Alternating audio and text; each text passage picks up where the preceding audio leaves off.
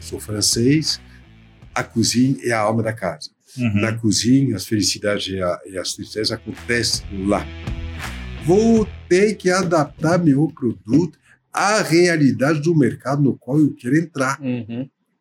Porque você não entra no mercado agredindo uma clientela.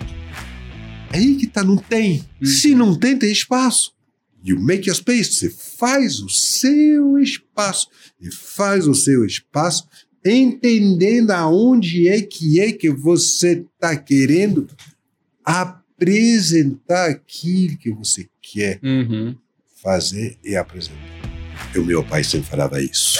Olivier, eu não sou suficientemente rico para comprar barato. Olha. lição, Entendeu? hein? Eu fui ó, a espoleta, né? A centelha. faísca. É. a faísca que mudou a história do pão no Brasil. Nunca não teria acontecido se eu não tivesse feito o que eu fiz. Mas o destino fez com que fui eu que pá! Olá, pessoal. Bem-vindos a mais um Superlógica Talks, o podcast de empreendedorismo e tecnologia da Superlógica. Eu sou André Baldini e tô aqui com meu parceiro, Marcelo Kuma. Grande André. Tudo bem, Marcelo? Bom, graças a Deus.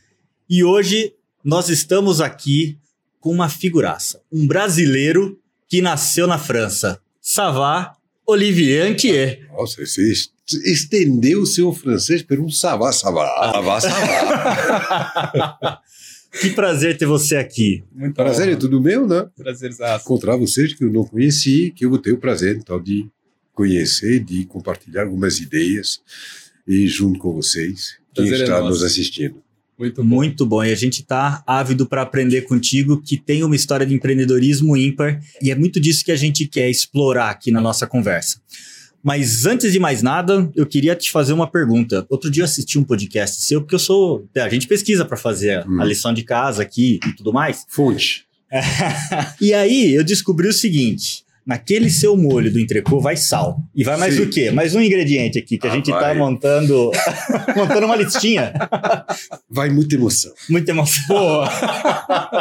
Muita emoção, Muita justamente para conseguir fazer com que quando você vai lá, senta na mesa e experimenta a primeira garfada, você inicia uma viagem extraordinária. Esse é um dos maiores segredos do molho da minha tia Nicole. Essa tia Nicole. Que você que eu- prepara pessoalmente, Olivier? Sim, a gente tem, um, inclusive no meu Instagram, eu acho que uns dois anos atrás, eu fiz um post mostrando a plaquinha na porta do laboratório secreto que nós temos lá na Maio Ferraz, aonde eu vou a cada 15 dias fazer o molho para o mês inteiro. Eu faço eh, junto com o Gilberto. O Gilberto é o meu sócio, com quem nós fizemos junto então outro coach, e a gente faz e só nós sabemos. Que legal. E agora você falou uma coisa, né? Quando a gente começa essa viagem maravilhosa de, de sabor do L'Entrecô, mas eu acho que a sua viagem, inclusive, é- é muito interessante e a jornada de vida é muito interessante. Hum. Bom, nascido na França, conta um pouquinho pra gente, né? Só pra, pra gente entender, poxa, Para aprontar o cenário. pra aprontar o isso cenário, aí. exato. Você é um contador isso. de histórias, né? Eu sou. E aí eu queria ouvir um pouco dessa sua história, porque você foi de modelo a chefe. E Você está cortando um Eu pedaçaço. sou pedaçaço, então É. desculpa, deixa com você. Então, você- então, o modelo começa no Brasil, né? Ah, Eu já tenho 20 anos de idade. Então, eu sou francês, aham. pai e mãe francês, nascido na França, em Montfermeil, ao lado de, de Paris. Meu pai médico, minha mãe na época era mãe. É, fui o primeiro filho da família, atrás de mim tem mais cinco. Eu veio para o Brasil em 1979 Uhum. para passar um mês de férias e esse mês de férias se traduziu 42 anos depois e 42 anos de férias. É de férias. Mas a gente precisa conhecer também, né, Valdir? Explica como... Empreendedor tirando férias. Pois é. direto. Porque minha vida é um prazer constante. Eu sou uma Legal. pessoa que tem muita Uau. dificuldade a dividir minha vida em tempo de atividades. Uhum. Equilíbrio. Eu não tenho um momento, um tempo de trabalho, tempo de ah, lazer, tempo de férias, tempo disso. Minha vida não é uma pizza. Hum. Minha vida é uma só. É uma emoção só. Eu tento, dentro de atividades do meu tempo, né, de aproveitamento do meu tempo, sempre procurar prazeres e emoções, independentemente da alegria ou da tristeza que eu estivesse vivendo, Uhum. porque Faz eu sou que nem todo mundo. Uhum. Eu tenho esses dois lados em constante conflito, por mais que no papel pe- pareça menos ah, agradável, para mim não deixa de ser agradável porque me permite de crescer. A gente não cresce só na alegria. A gente progressa, evolua, se enriquece justamente juntando esses dois ingredientes principais. Lição isso, certeza. viu? Que bacana. E muitas vezes a dor, ela, ela ensina mais rápido, né? né? Ela é bastante pedagógica. Ela é fundamental. Uhum. Fundamental. Que aí, para a valorização até mesmo da vida, do tempo, das nossas aptidões e o reconhecimento, a gratidão que a gente pode ter das pessoas com quem a gente se junta para crescer, para subir. Porque sozinho Não, não a gente não vai em lugar nenhum. Verdade. E nada melhor do que uma mesa para reunir. Simbolismo da mesa, né? É, Exatamente. isso é o forte. simbolismo da mesa é fortíssimo, né? E isso faz parte de uma das, das regras, de um dos pilares que me foi passada pela minha família, diretamente pelo meu pai, que recebi do meu avô, que recebeu do meu avô, que é um dos pilares dessa filosofia de família, que é a busca também então, dessas emoções e desses prazeres que todos os momentos da culinária eh, pode gerar e esse pilar, o terceiro pilar assim mais Uhum. forte dessa filosofia é o simbolismo da mesa, né? E a união, que é a convivialidade, que é o diálogo, Sim. o compartilhamento. Perfeito. O que falta hoje em muitas famílias, no sentido de que os jovens estão muito mais preocupados ali, tá conectando remotamente com um smartphone, falando com amigos, mas está. Eu acho muito dis- injusto da sua parte de falar de jovens, Você acha? porque eu acho que é um problema de sociedade. Sociedade, verdade. Sem razão. Isso extrapolou, né? É fato. É, a gente sempre tenta encontrar um Uhum. mas tira o U e começa a olhar de uma forma geral, você percebe que eles são vítimas. Os não jovens fizeram com que viraram um pouco escravo daquilo que faz com que se perdeu Uhum. essa esse contato, né? essa essa realidade concreto quente que é a Uhum. relação humana, né? Uhum. e os menos jovens e nós fazemos parte, Sim. acredito Sim. disso, né? Somos no mes na, na mesma prateleira. Uhum. Faz sentido. Queria então explorar, e, e obviamente você vai contar muito melhor pra gente a sua história. França e essa viagem. Como foi vir pro Brasil? O que te. o- Qual o que, que me trouxe para cá, É. ah, os acasos da vida. né? Eu não nascia, eu não. é, Não- um não dia eu vou para o Brasil, por mais Aham. que quando eu era moleque eu pensava no Brasil, porque eu pensava nos índios. Eu pensava, eu sou, como você sabe, então, de origem francesa, né? Aham. nascida na França, e até hoje acredito eu que o povo francês, o, o francês, é o povo do mundo que tem o maior carinho pelo Brasil e pelos brasileiros, e acredito que vice-versa. Sim.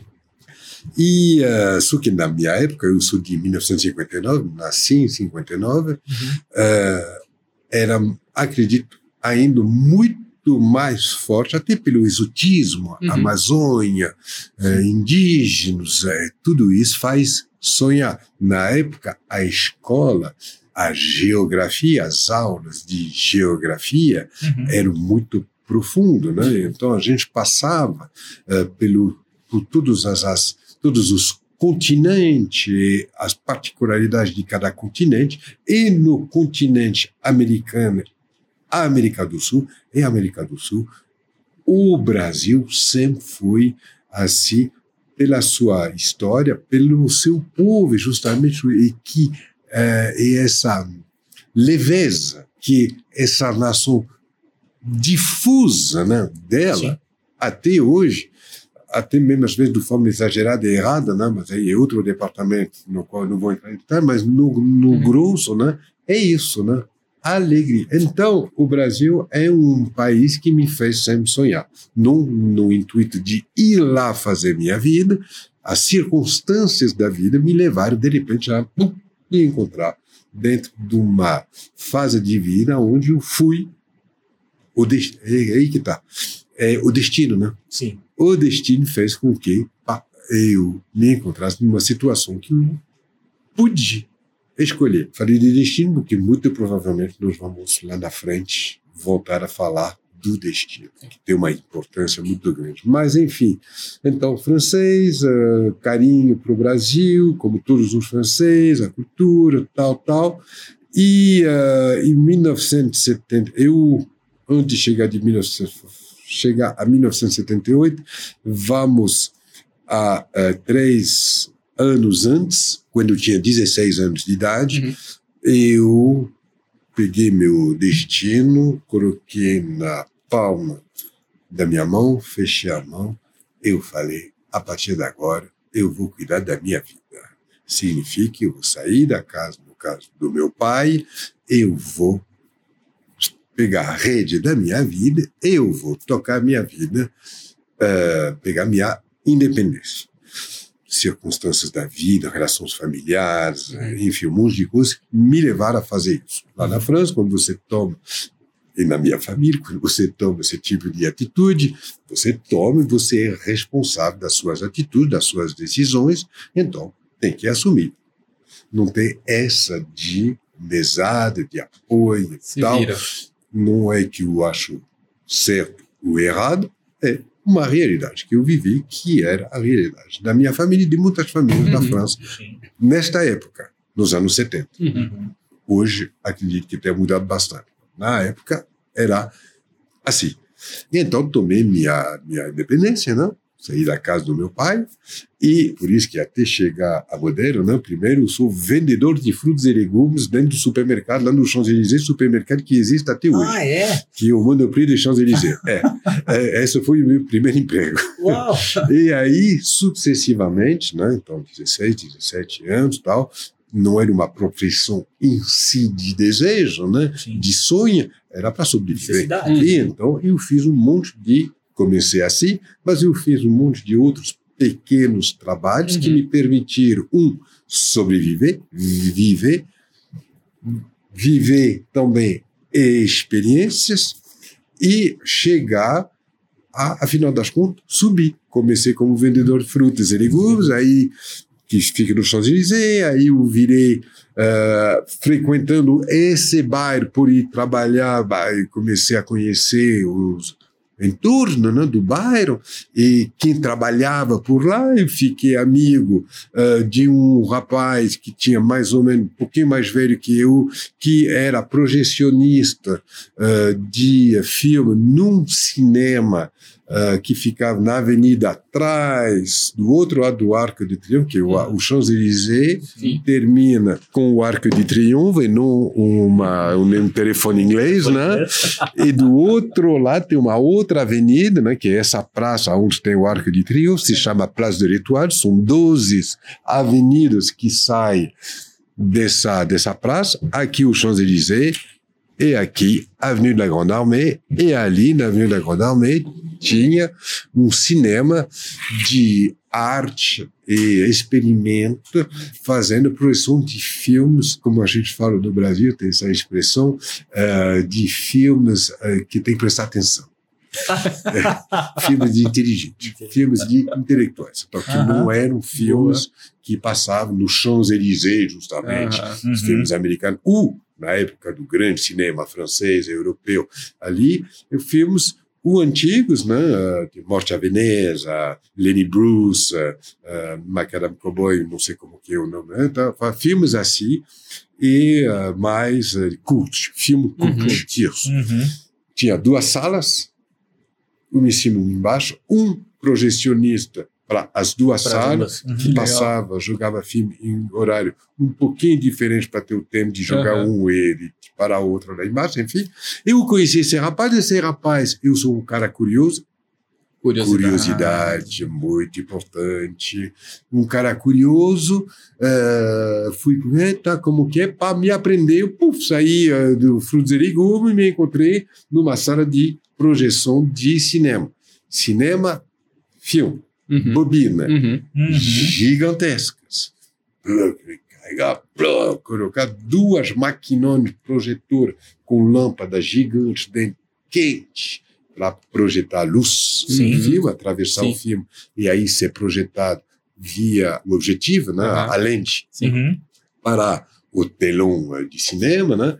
Então eu aprendi isso e eh, fui projecionista de cinema e assim sucessivamente eu fiz outra até virar disco jockey porque bah, eu tinha 17 anos já eh, e útil ao agradável. eu eh, sempre no mesmo bar depois da última eh, sessão de cinema que terminava meia-noite e meia eu não ia dormir jovem como todo jovem até hoje eu ia para balada a balada era casa noturna boate né Aham. E embaixo do Champs-Élysées, sempre no mesmo bar, tinha uma rua, rua João Mermoz, a rua João Mermoz, que fica no rond-point des Champs-Élysées. Lá tinha uma casa noturna chamada o Kilt, e lá no Kilt, eu ia lá, virei amigo do dono, virei amigo do DJ e o curioso, e sempre tendo gostado de música, e gosto de Uhum. música até hoje, né? Sim. aprendi tal, aí um belo dia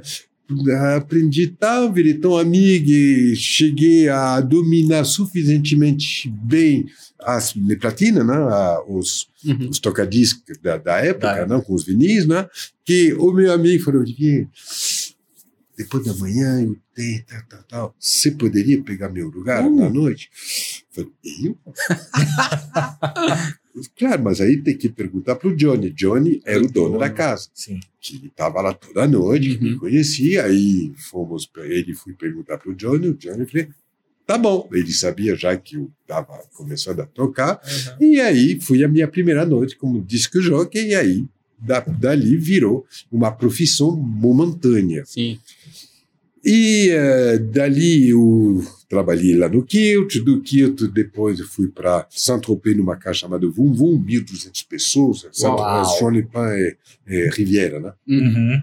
entre Nice e Cannes. E cara. É, um negócio já e tal, aprendendo aí. Aí depois eu fui para Saint-Tropez, tocar em Saint-Tropez, aí filme, a jet set, né, internacional e principalmente europeia e tal. E ali encontrei, me encontrou lá tocando um casal de alemães, Uhum. eh, chamado de eh, Gerd Schuller e Tamara Schuller, eh, que tinha uma casa noturna em Frankfurt, na Alemanha, e essa época era a época do 54, em Nova York, Hum.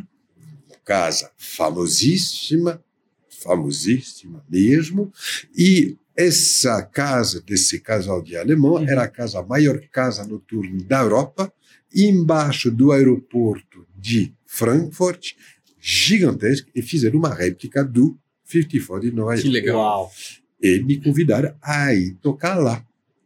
Que. E eu aceitei, e aí vai lá para Frankfurt eh, tocar, convidado a trabalhar lá. Eu fiquei oito meses lá, fui muito louco, a casa muito louca, e aprendi coisas que nenhum outro DJ da França sabia fazer, que era essa nova técnica de discotecar, Uhum. que era fazer mixagem Hum. fazer uma transição quase imperceptível Uhum. entre um vinil e outro vinil, entre um- uma música não é? e uma faixa e outra faixa de outro artista. Essa maestria não existia, nasceu no 54 com disco music, né? Uhum. em Nova York, veio pela Europa via essa casa noturna de Frankfurt que se Legal. chama o Dorian Gray, se Dorian chamava Gray? Dorian, pois é, Ah, Dorian Gray. é, exatamente. Get into the magic Dorian Gray. Ah. É, e, eh, o Dorian Gray. E eu tive esse privilégio o destino fez com que tivesse essa vivência. Oito meses, voltei para a França, em, em, Paris, estava se abrindo uma casa nova, ainda em obra, estavam começando a fazer audição de DJ, para uhum. de disco jockey, se falava na época, para uh, escolher quem ia tocar. Né? Eu tinha meus rolos de fitas, né? porque na época uhum. era rolo de fita mini cassete. Né? Uhum. Eu cheguei, apresentei, adoraram, mas entre adorar uma rolo de fita que poderia ser de qualquer um e te colocar na frente da, da, da e fazer isso uhum. daí que você mostrou, então teve que esperar um pouco, aí tal, quando a, a, a, todo o sistema de som foi instalado, fui convidado com alguns outros a tocar, Legal. venci, toquei, virei o DJ do Apocalipse, se chamava essa casa, Rue Berry, sempre no, ao lado do Kilt, na rua ao Legal. lado do Kilt. É, é uhum. engraçado, né? Sempre acontecendo, o destino fazendo isso. E toquei, toquei, virou a melhor boate, até pelo ser nova, né? Uhum. Eu tocando, eu era o único a saber tocar francês, a saber tocar dessa forma, né? E aí apareceu, final de 77, um louco brasileiro carioca chamado Ricardo Amaral. Ricardo Amaral. Rei da Noite Rei da do noite. Rio de Janeiro, que é, decidiu é, pegar por um tempo efêmero de dois anos o local tradicional de uma casa de cancan, de uhum. revue parisiense, uhum. cujo nome é conhecidíssimo, que é o Lido. Uhum. Lido. Né? Tem, o, tem o Moulin Rouge, tem o Lido, tem uh, aquele outro lá, Crazy Horse, mas o Lido era o mais forte, assim. Uh, que fechou, porque aonde estava o Lido original, uhum. uh, era um empreendimento antigo imobiliário que eles iam reformar para transformar numa galeria que existe até hoje, que se chama La Galerie du Lido, no uhum. Champs-Élysées. E então, até fazer a obra, as autorizações, tal, tal, tal, o Lido tradicional saiu do local para se instalar em outro local e deixaram tudo. Uhum. Os palcos de madeira gigantesca para aquelas plumas uhum. e tal, se apresentar uma coisa assim louca, montada e vazia por dois anos. Dois anos. O Ricardo Amaral chegou e falou: Eu pego dois anos. E o cara revolucionou a noite parisiense. Que Quer dizer, hein? me fazendo sombra. Mas eu, profissional, que é esse louco aí? Vamos é. ver o que, que, ele, é. que, que ele faz. Curioso eu ia frequentar para ouvir o DJ que se claro. chamava brasileiro, que se chamava Ricardo Lamounier, que não sei se um dia ele vai escutar Ricardo isso. Lamounier, brasileiro. Tocando em Paris, no, com sobrenome no, nessa casa do uh, Amaral, que acabou se chamando, como era 1978, era no número 78 do Champs-Élysées, ele chamou a casa de O 78. Uhum. E então o Ricardo tocando lá, genialmente, Sim. muito melhor que eu, inclusive, porque ele tinha passado nos Estados Unidos. Ah. Eu peguei o lado europeu, uhum, uhum. via o drama, ele muito melhor que eu. na fonte. Arrasando. E para encher esses palcos maravilhosos, hidráulicos, que subiram, ele colocou um monte de bailarinas e de bailarinos brasileiros, carioca. E eu que estava aqui uh, eh, para pescoçar, descobriu, acabei me envolver uh. com essa turma muito. Enfim, um sonho. Uh. Eu passei alguns meses com essa turma, adorei essas bailarinas brasileiras, adorei. Uhum. E uh, fazendo com que, uh, em 1979, em dezembro de 79, eu teve que passar um mês de férias, uh, depois um ano de duro labor, trabalhando. Uh, falei, vou passar um mês de férias no Brasil, nesse país de louco, é. que me encantaram a vida durante esse ano todo.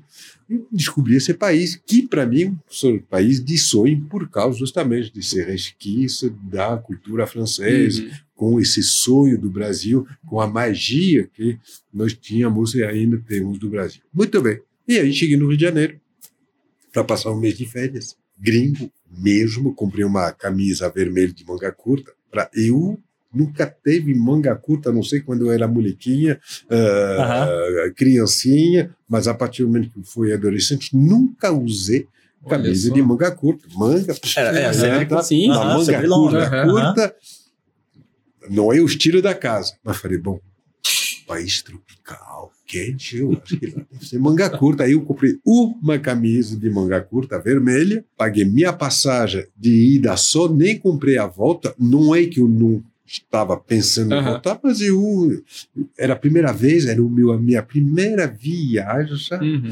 eh, intercontinental, não, foi, quer dizer, fora do território europeu, Uhum. Sim. pago com meu dinheiro, nunca tinha saído. O mais longe que eu tinha ido era na África do Norte, no Marrocos, Aham. Marrakech, Agadir, Sim. Uhum. eh, na, na Itália, e pronto.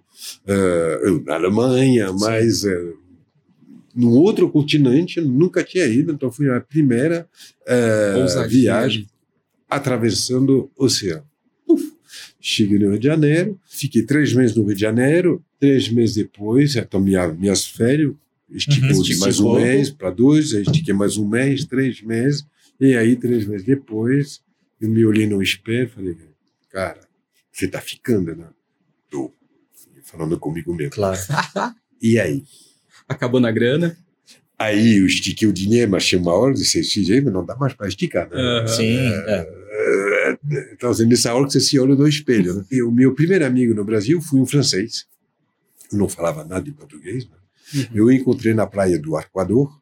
Ele estava lá deitado na areia com sua família, a mulher dele, brasileira, as duas filhotinhas dele, pequenininha, eh, com quem, então, eles falavam francês. Quando eu passei andando, Poxa. Ouvi o francês, pum, parece, tal, tal, tal, tal, virou meu primeiro amigo. Que legal. É, grandão, louro, Aham. narigão, assim, tal, tal. A mulher dele, bem carioca, né? E eh, adorava a Beatriz, e eh, ficamos amigos. Ele era vice-consul da França no Rio de Janeiro, Legal. e eh, me tirou do hotel imediatamente. Falei, vem aí no apartamento, tem um quarto de empregado, ele morava na Veraço. Veraço. Ele morava mal, não, o Oh. vice-consul da França Uhum. mas tinha um quarto de empregada vazio, porque francês não tem essa coisa Uhum. de ter empregado ficando em casa tal. Então estava vazio, fica lá. Que- por isso também que eu consegui esticar um pouco mais o dinheiro, né? Não Que tendo que sorte. pagar, olha o que é. Sorte não destino. É desse tipo. Essa palavra sorte não existe no meu vocabulário. É. Não, o, o, se ela existe, Depois que ele trabalhou muito. não, é só numa ocasião, quando a má sorte não vai até o final. Aí eu aceito de utilizar essa palavra sorte. Se não, não. Eu chamo de destino. Legal. E o destino a gente controla. A Uhum. gente provavelmente vamos falar a respeito Vamos. disso lá na frente. Mas enfim. E então, Patrick, que é meu amigo até hoje, eh, já está se aproximando, coitado, dos 80 anos, ele virou meu grande amigo e é graças a ele que eu consegui concretizar essa decisão de ficar no Brasil. Bacana. Foi graças a ele. Primeiro, pela profissão. Uhum. Patrick, quero ficar, mas eu não falo uma palavra de português, só fico falando francês com você durante esses três meses, É. a não ser bom dia, tudo bem, eh, você é linda. É, é, não sei falar nada. É, então, eu não tenho uma profissão suficientemente consistente para eu poder bater na porta de qualquer empresa Uhum. para pedir eh, emprego. Uhum. O que, que eu posso fazer? Bom, Olivier, tem um francês, eu ouvi falar, é, tal, que é fotógrafo lá em Paris, em, São Paulo, o nome dele é Pascal Balão, ele é fotógrafo de moda, tal. Por que, que você não faz modelo? Eu falei, Patrick, tá louco? Aí bota preconceito, Aham. isso, tal, tal. Na época, né? Sim, é diferente. eu nunca me olhei no espelho. Tipo, esse cara poderia ser modelo. Não, nunca. Então, é, aí o modelo. Bom, Olivier, negócio é seguinte: a vantagem dessa profissão não- é que você não precisa falar. Argumento indestrutível. É, né? sem dúvida, Dentro naquela situação, realidade, né? né? Falei, bom, então liga para ele. É. E fui assim que eu viajei de busão aí com o último dinheirinho, que não era nem leito, porque não tinha como pagar o leito, fui Sim. de busão para São Paulo, bati direto na casa do Pascal Balão, a mulher dele, a Mercedes, que era chilena de origem, é, indígena chilena me abriu uhum. e a partir daí começou uma profissão. Inclusive no dia que eu, eu cheguei, ele estava saindo de casa com o Fusca na frente. Era uma casa que a casa existe ainda, mas não é mais uma casa de moradia, mas é uma uma galeria essa casinha se transformou numa galeria de, de arte que fica na esquina da rua João Moura com a com a Gabriela Monteiro da Silva. Uhum. Aí lá na frente estava um Fusca verde, meio, meio batido, detonado, enfim, bem um Fusca de como da cidade de São Paulo, da, do, do, cotidiano de São Paulo, né? Sim. E uh, ele estava carregando o equipamento de fotografia dele e o... Ah, Batia, me ajuda, tá, tá, ótimo, quer dizer, passou já. a corrente, passou, claro, ajuda, pum, já soube aí, se me ajuda aí a, a, a, fazer a foto, e quer saber se vai entrar na foto, que dizer, me encontrei naquele dia, Uau. Num, ao lado de um pilar de viaduto, uh, passando por cima do Rio Pinheiro, na Marginal, sabe aquele pilar aí com aquele, uhum. aquela, aquela grama, né, que hoje é mato, né, é. na época era grama, e duas mulheres de um lado, duas mulheres do outro lado, primeira uh, anúncio de uh, propaganda fotográfica que eu fiz na minha vida foi essa para uma marca de roupa que eu acho que não existe mais, que se chamava Iodice. E uh, você não era nascido. É. você fez bacana. É, não, não conheço. Iodice. Era é. famosa na época. Tá. É. Foi assim que começou essa carreira, de dizer, por sobrevivência aqui no Brasil. Não cheguei aqui modelo, não. Uhum. O Brasil me fez virar modelo. Fiquei quatro anos direto em São Paulo. Uhum. Okay. Direto, sem voltar para a França. Foi maravilhoso. Gringo, modelo de sucesso, solteiro, em São Paulo. Foi absolutamente, foi mágico. Uhum. Mágico. E isso fez com que esses quatro anos eu ticelasse na vida, nós temos duas famílias. Hum. A família na qual nós nascemos, Sim. que em geral a gente administra, uhum. e a família que nós escolhemos, que é o tecido dos amigos. Uhum. E fui, então, esses quatro anos, ticelei esse tecido de essa segunda família, né? uhum. e foi, esses quatro, quatro anos foram fundamentais uhum. para que eu entrasse de uma forma definitiva nessa mudança de vida. Uma transição, né? Que você teve. Foi, foi, foi uhum. fundamental.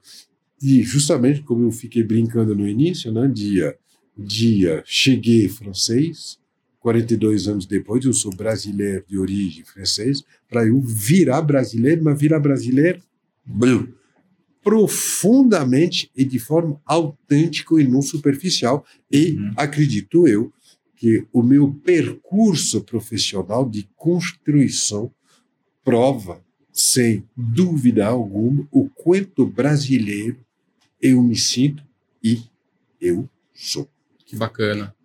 E o mais legal é o quanto você valoriza isso. Ah, muito. Eu agradeço o destino ter me dado essa oportunidade de poder escolher e de poder pegar é, essa, essa, essa, essas, essas oportunidades, né? Sim. sim. Ter tido essa coragem, né? E de realizá-las. Sim, sim. E olha que você pegou uma época ali, no começo da década de 80, né? Turbulência ah, econômica, política. Ah, você não sabe quantas moedas diferentes eu conheci. Hum eu conheci muitos Brasis diferentes e muito louco. Uhum. E hoje a gente está se queixando. Então, eu te corrigi quando você falou dos jovens. Uhum. E quando eu falo dos jovens, não é moleque, é uhum. jovem. Vocês são jovens comparado a eu. É, não conheço a Iodice. É, é jovem, é. Né? eu, sou, eu sou nascido em 80. é, é, jovem que não tem ideia. Sim.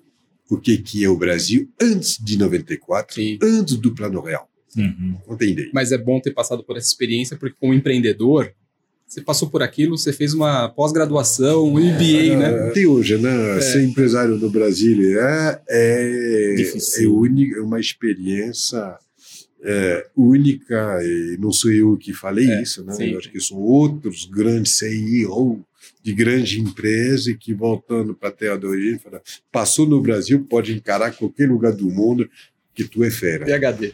Exatamente. Bacana. E aí, modelo. E depois, chefe. Então, Como é essa transição? O, a transição, eu não, eu, não, eu não me inventei essa aptidão, essa intimidade Ah. com o universo culinário e da, e da, e da cozinha, para não falar de culinário, não, pra, do universo da cozinha, Uhum. não é por acaso, Ah. é de família. Isso é de família. Nunca estudei, nunca fui para. Eu não tenho absolutamente nada de acadêmico na minha formação. Uhum. é familiar. Eu falei para vocês ou não no início da entrevista que na, na minha família né, tem uma filosofia, né, dos pilares né, Hum, na mesa e tal, que é desde o meu bisavô, eh, tem, do lado do meu pai tem essa filosofia de família de busca dos prazeres com S. Com essa. Você viu que como francês sabe, Uhum, coloquei é. meu plurial, né? E, Parabéns. e eh, prazeres e emoções que todos os momentos da culinária podem proporcionar. Uhum.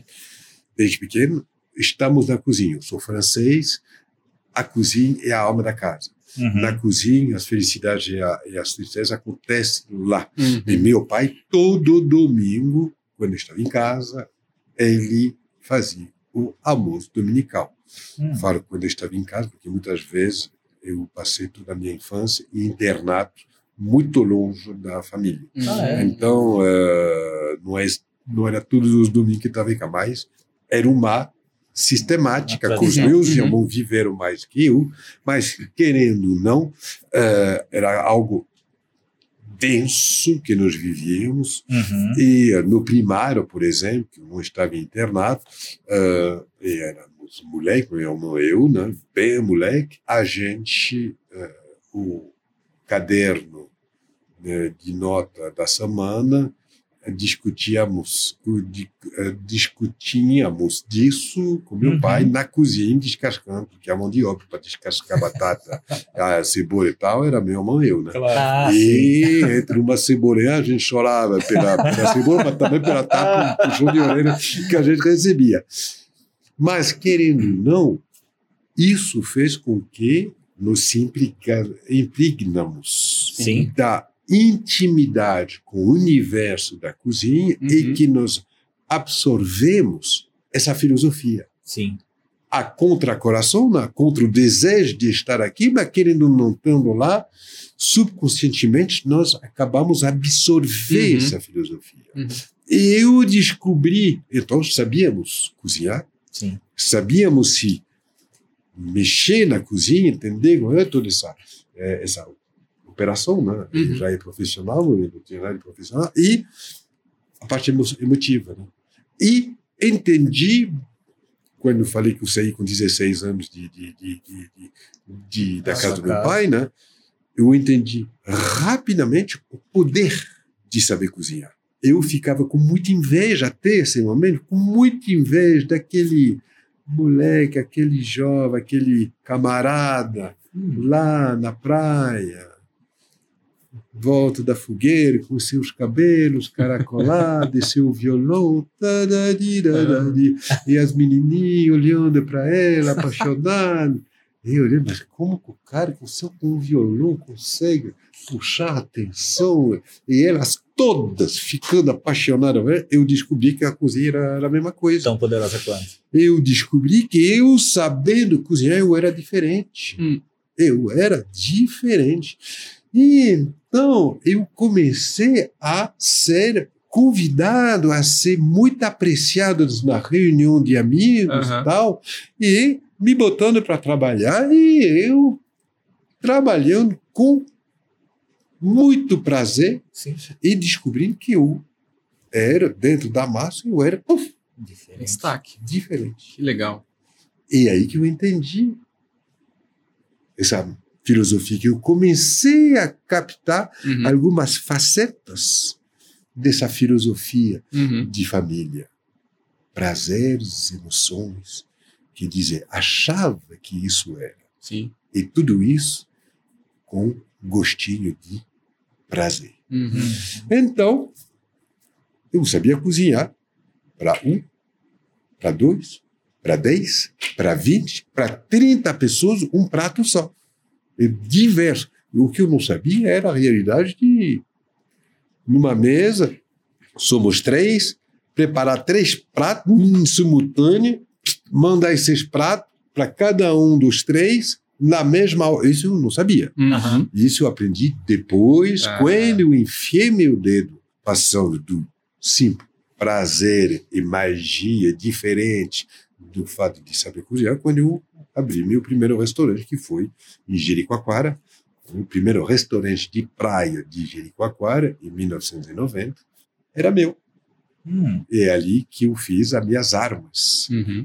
Eu, no início, fazia um prato, porque menos de dois anos depois, eu já tinha pego essa particularidade sim. de cozinhar vários pratos para várias pessoas, chegando na mesma hora no- na mesa. É, E quando você foi para Jericoacoara, você já, aí você deixou a vida de modelo de lado Sim, sim, sim, sim. e você A vida decidiu de modelo que eu comecei em 80, eu terminei em 89. Tá. Ah, voltei, de 84, 85, voltei para a França, por causa do namoro, Uhum. tal, uma mulher brasileira, casada, modelo, que foi contratada por uma agência parisiense, nunca tinha passado uma noite com ela. E, de repente, ela volta, indo para lá, falei, bom, o marido ficando aqui, de repente, eu vou lá, vou passear talvez mais de uma noite com ela lá. E essa é a primeira coisa. Segunda coisa, será que essa profissão que eu aprendi aqui, que o Brasil me deu, que deu super certo, cheguei aqui sem nada, eu já tenho isso de Uhum. tudo que eu podia ter feito. Será que lá no meu país de origem, na minha cidade de origem, que não deixa de ser até hoje a meca da moda, Uhum. né? Exato. Ah, será que vai, vai dar tão certo quanto aqui? Aí foi. A namorada não durou muito tempo, porque sabe uma coisa, ela tinha filho e tudo, eh, ela não aguentou muito Paris, um dos filhos, tá, tá, mas eu, a profissão bateu Você ficou... bonito. Que legal. E virei, ao longo dos anos, né, um dos dez maiores eh, modelos masculinos dos anos 80, Que bacana. internacionais. Muito bom. E é engraçado porque eu saí do Brasil em 84, fazendo a primeira campanha da Calvin Klein no Brasil, cujo o fotógrafo era o Trípoli, Uhum. e terminei em 89 fazendo a campanha Calvin Klein em Santa Bárbara com Bruce Weber Internacional. Uau! Que legal. Mas é é interessante, anedota, É. com a Luísa Brunet. Sim. nos dois pelados, rolando na grama, fotografando. Era aí, era, era profissional, Profissional, Uhum, sempre. claro. mas inesquecível.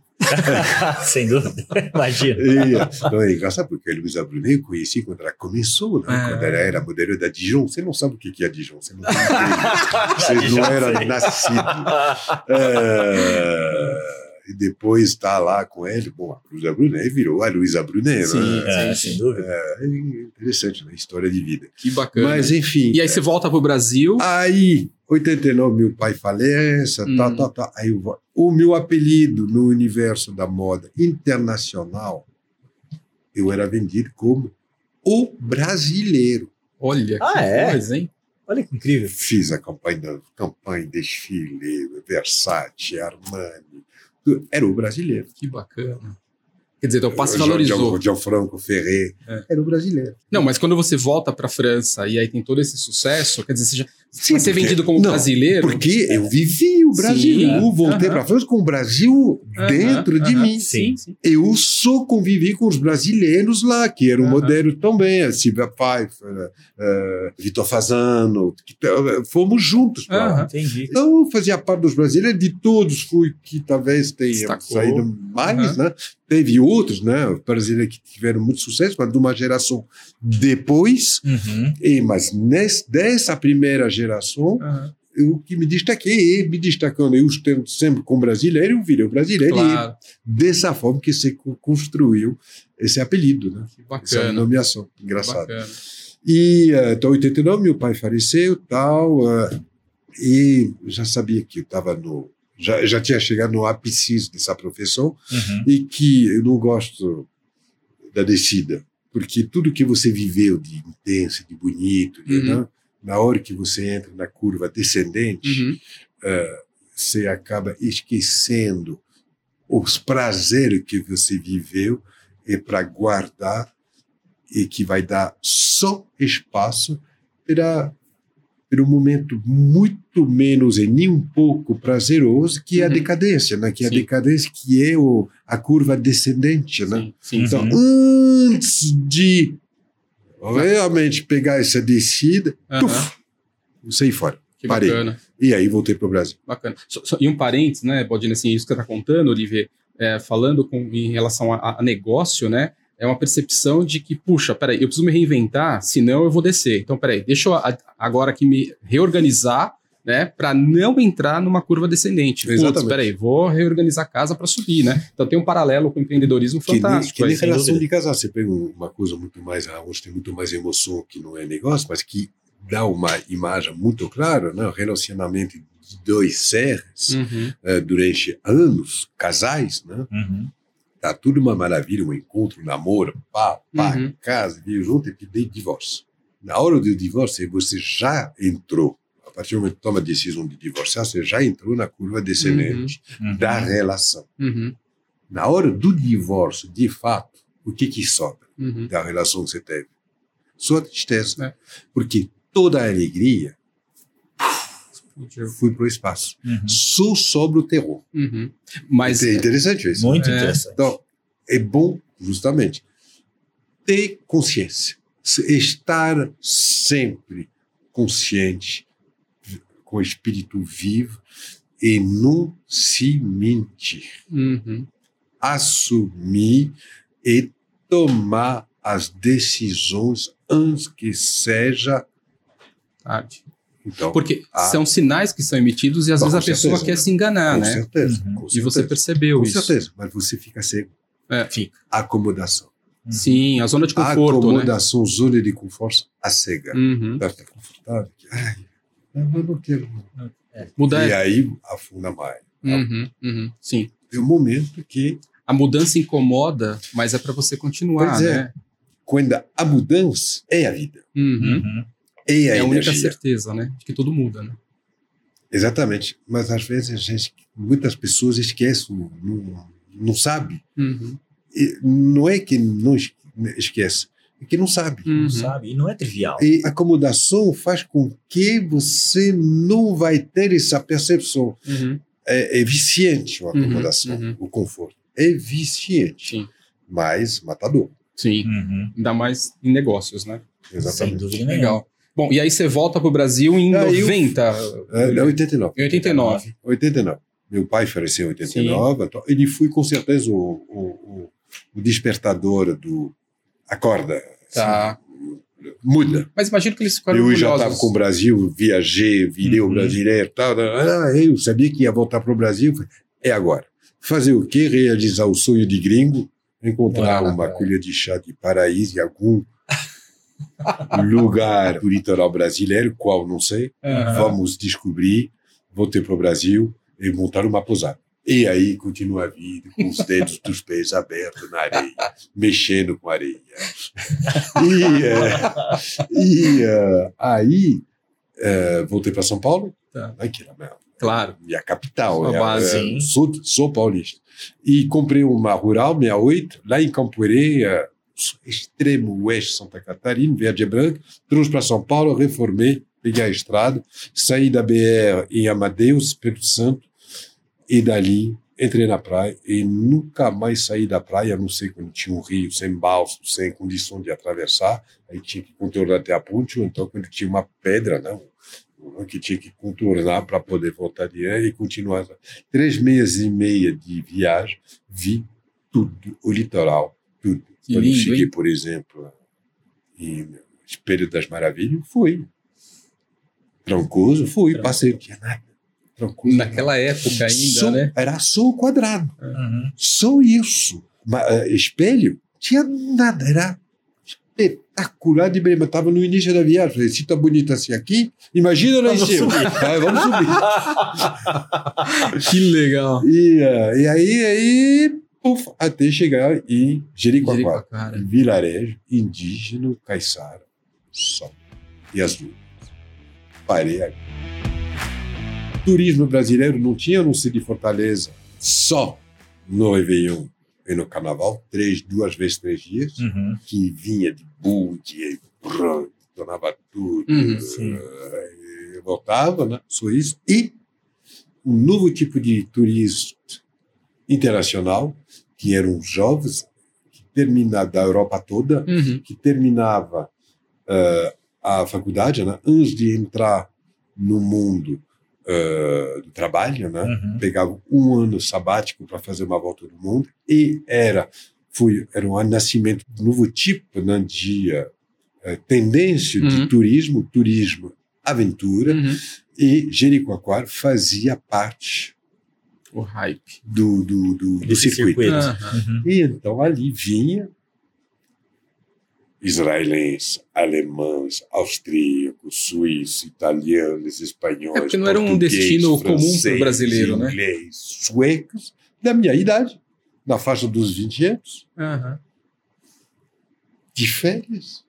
Turismo aventura com uma exigência muito suave, Uhum. uma tolerância imensa, e por isso que eu falo que a minha faculdade, meu intensivão para entender, pegar os macetes de como cozinhar, eu tomei, peguei com essa turma. Sim. Da hora. Que agradecia o senhor de eu estar aqui fazendo uma comida bacana na beira da praia, na, os pé- os pés na água. Que legal. Era isso. Que legal. Foi Um assim.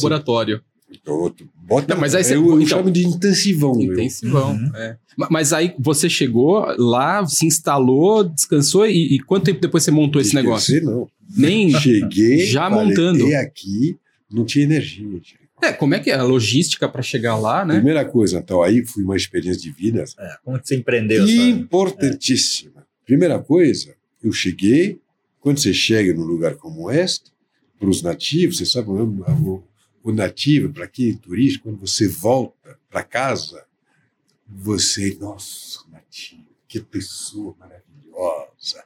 Nós da cidade somos, ah, mas os nativos são maravilhosa, pessoa simples, adorava. E de fato é verdade Uhum. quando você chega como turista. Mas, Mas não Aí, quando você chega com turista, eles de Braços braços abertos. tal, tal, tal. Mas que de repente esse turista está ficando um pouco demais, né? Ah, E de repente esse turista compra com a Dona Maria lá da, da esquina da Rua do Foró, que o forró, lá de Jericoacoara, que tinha a casinha dela, e a- ao lado um terreno, e que estava bem na praia, e que ele compra aquela, aquele pedacinho de terreno, já muda a relação. opa.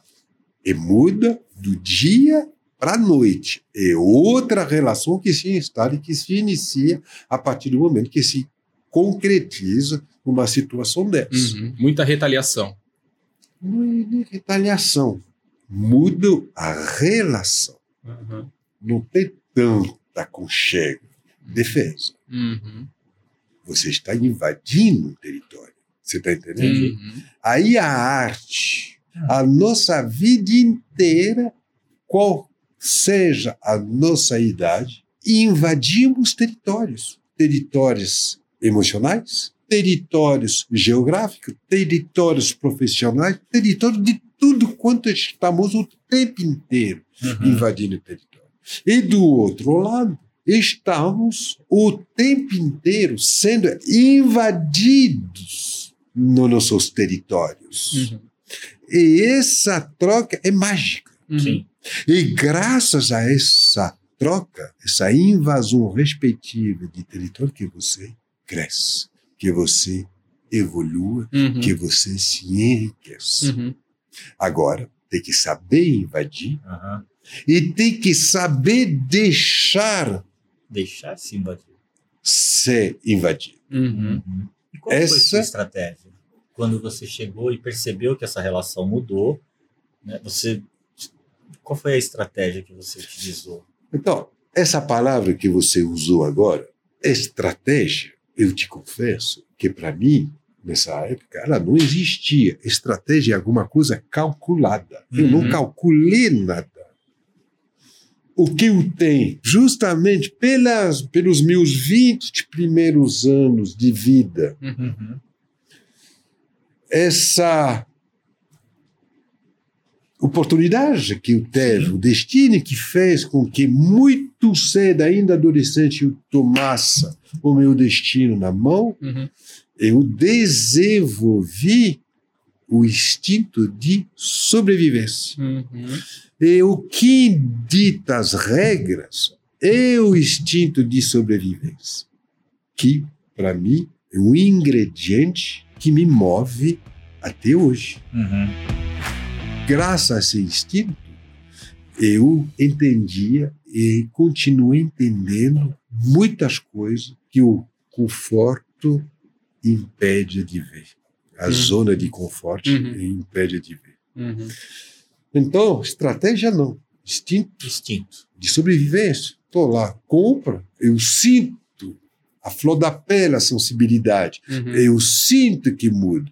Em cima disso, eu foja correndo? Não. Já que assumi, coragem. Uhum. Já que assumi, vou ficar. Vamos. Já estou acostumado a não ter experiência. Uhum. Ser humano eu entendo. Quer dizer, acho que eu entendo. Então, vamos lá. Uhum. Então, minha estratégia é essa, sem a palavra. Uhum. Aí, compra o terreno, aí compra o terreno, muda a relação, aí do terreno, começa a construir. Terceira fase de relação, quer dizer, estou me enraizando. Raizando. Muda completamente de novo o relacionamento, quer dizer, Uhum. não sou um especulador, o cara está ficando. Uhum. Ah, Que ameaça, né, cara? pois é. Modelo francês. É, esqueça pô, o modelo. Eles não sabiam que. Sim, não sabia. a tua história. Não tinha internet, É então. um homem. Homem É. poderia ter sido uma mulher, do mesmo Sim. jeito, né? Mas. Eh, ali, o que, que ele vai fazer? Construir minha casa. Tá. Só que, pouco a pouco, estou começando a perceber que a casa está diferente. Uhum. Até descobrir que é um negócio. Quarto tempo na relação. Quarta evolução. Uhum. Aí não só invadir terreno, invadir território físico, mas aí eu estou invadindo território de Econômico. ali, negócio econômico. né? O cara vai roubar nos seus clientes, quer dizer, está roubando alguma coisa dele. Eles não- Uhum. ninguém Sentimento é esse, enxerga que eu estou somando Uhum. no, no de início. Sim. Você está entendendo? E lá, Jericoacoara não tinha polícia. Não tinha nem energia. O primeiro gerador de Jericoacoara sou eu que trouxe. Uau. Ah, Você tem noção? sim. Tinha nada. Nada. Tinha assim uma pousadinha, que eu acho que estou tentando me lembrar o nome dessa pousada, mas lá no. Uhum. é, é mais simples, tá? Mas existia assim. Tá. Se não era na casa do, do nativo, se Uhum. dormia em rede, né? Uhum. E virou negócio. Eu um dia me acordei às 5 da manhã, ainda em obra, na final de obra, 5 da manhã, que é horário normal, né? Uhum. Aí na frente tinha os pescadores puxando a rede, né? Pegando o camarão no, no arrastão. Que tal. delícia. É, lá na frente aí, uma meia dúzia de pescador nativo, com o facão na mão, me esperando sair. Uau. E que fui aí? Aí, meu amigo, tem três opções. A primeira opção, que poderia vir à cabeça, Entrar em embate. lá a vida humana é mais barata que o chumbo que o mato. Dois, abaixar as calças. Terceira, administrar. Sem briga, mas também sem abaixar as mãos. Atitude. Diálogo ali, né? Diálogo é. Diálogo é atitude, Uhum. com certeza. Na atitude tem o diálogo, Uhum. o questionamento, o. Que, que foi? Uma velocidade de raciocínio, tal, posicionamento frente a isso, que é que justamente você não pode dar sair para nenhuma das duas primeiras opções que eu Uhum. dei. Uhum. E você não pode perder respeito, como você não pode perder respeito às pessoas que estão na sua frente, que têm um raciocínio diferente do teu, o que os levou a estar aqui, Uhum. e aí você tem que aí, arredondar os ângulos sem perder a sua posição, se não é a morte, Uhum. independentemente de você abaixar as calças ou não e brigar. Se pegar, você morre. Uhum. Ou fisicamente, ou morre como homem, como, como ser humano, né? Uhum. Ali eles vão te devorar. Uhum. Uhum. Então, isso não pode ter. Isso, lição de vida. Sim. Aí que tudo isso aprende no, no cotidiano, ali. Eu não, não para mim não é estratégia. Uhum. Eu nunca, eu nunca, isso que hoje eu coloco na mesa como uma filosofia, né? como, como uma aula, como tal, tal, tal, lá, naquela hora não tinha. Hoje, porque se passaram os anos, eu analisando o que eu vivi, Você correu um risco eu, o tempo inteiro, É. o tempo inteiro, mas eu lá, eu não estava me questionando isso. Uhum. Você está entendendo a Sim, sim, diferença? até por conta da Por idade, maturidade, experiência, né? Mas Não, não estava, mas com recua, olhando para trás, você não faria. Era tudo. Não é que eu não faria. É. Porque eu, quem, quem te diz que até hoje eu não sou o louco que faz essas coisas que poderia fazer com que eu perdesse a vida? Aham. Não estou provocando ninguém, porque eu sou muito respeituoso, eu acredito que isso daí é a minha herança, né? Uhum. É educação, respeito, né? Eu tenho 62 anos de vida hoje e eu não sou acomodado na minha poltrona. Uhum. Sim. É isso que eu quero dizer. Sim, então, sim. pegando o risco, talvez não de vida, Uhum. mas pegando o risco o tempo inteiro. Isso preserva a juventude. Que legal, que legal. E, e aí você acabou lança- é, inaugurando lá Claro, o Eu restaurante. toquei dois anos. Aham. Então você que foi um dos grandes incentivadores para desenvolver aquela região, né? O destino me colocou ali. Eu não fui para lá nessa intenção, Aham. mas eu acreditei, eu sou visionário. Sim, sim. Isso sim. aí me pertence. Isso daí Sim, são as minhas eh, eh, qualidades pe- pessoais. Sim, Uhum. sim. Eu sou curioso, eu aprendi a desenvolver essa ferramenta, Uhum. porque é uma ferramenta. Saber olhar, saber ouvir, saber entender os Uhum. seus interlocutores, ter a curiosidade de conhecer, de descobrir. Essa ferramenta, para mim, se eu posso dar um conselho Uhum. aqui, está, não é? desenvolve essa ferramenta e repassa isso para os seus filhos. E a curiosidade, é, com esse instinto de sobrevivência, Uhum. eu falei que eu sou visionário, Uhum. o instinto de sobrevivência me obrigou, desde pequeno, Uhum. a entender que eu sou um ser no meio de uma massa que chamamos de sociedade. Uhum. E como que dentro dessa massa chamada sociedade eu consigo sobreviver, Uhum. Consegue me destacar para aí construir, para somar. E isso me aprendeu a analisar, sentir, compreender o movimento da massa. Uhum. Quando eu falo da massa, eu não estou eh, falando do como eh, politicamente se fala de massa, é a massa obreira, a massa. Não, a Uhum. massa é, é massa, massa mesmo. Uhum. A massa humana, Sim. envolvendo todas as categorias sociais, tá? que é numerosa, Sim. são bilhões. E você é um no meio de tudo isso.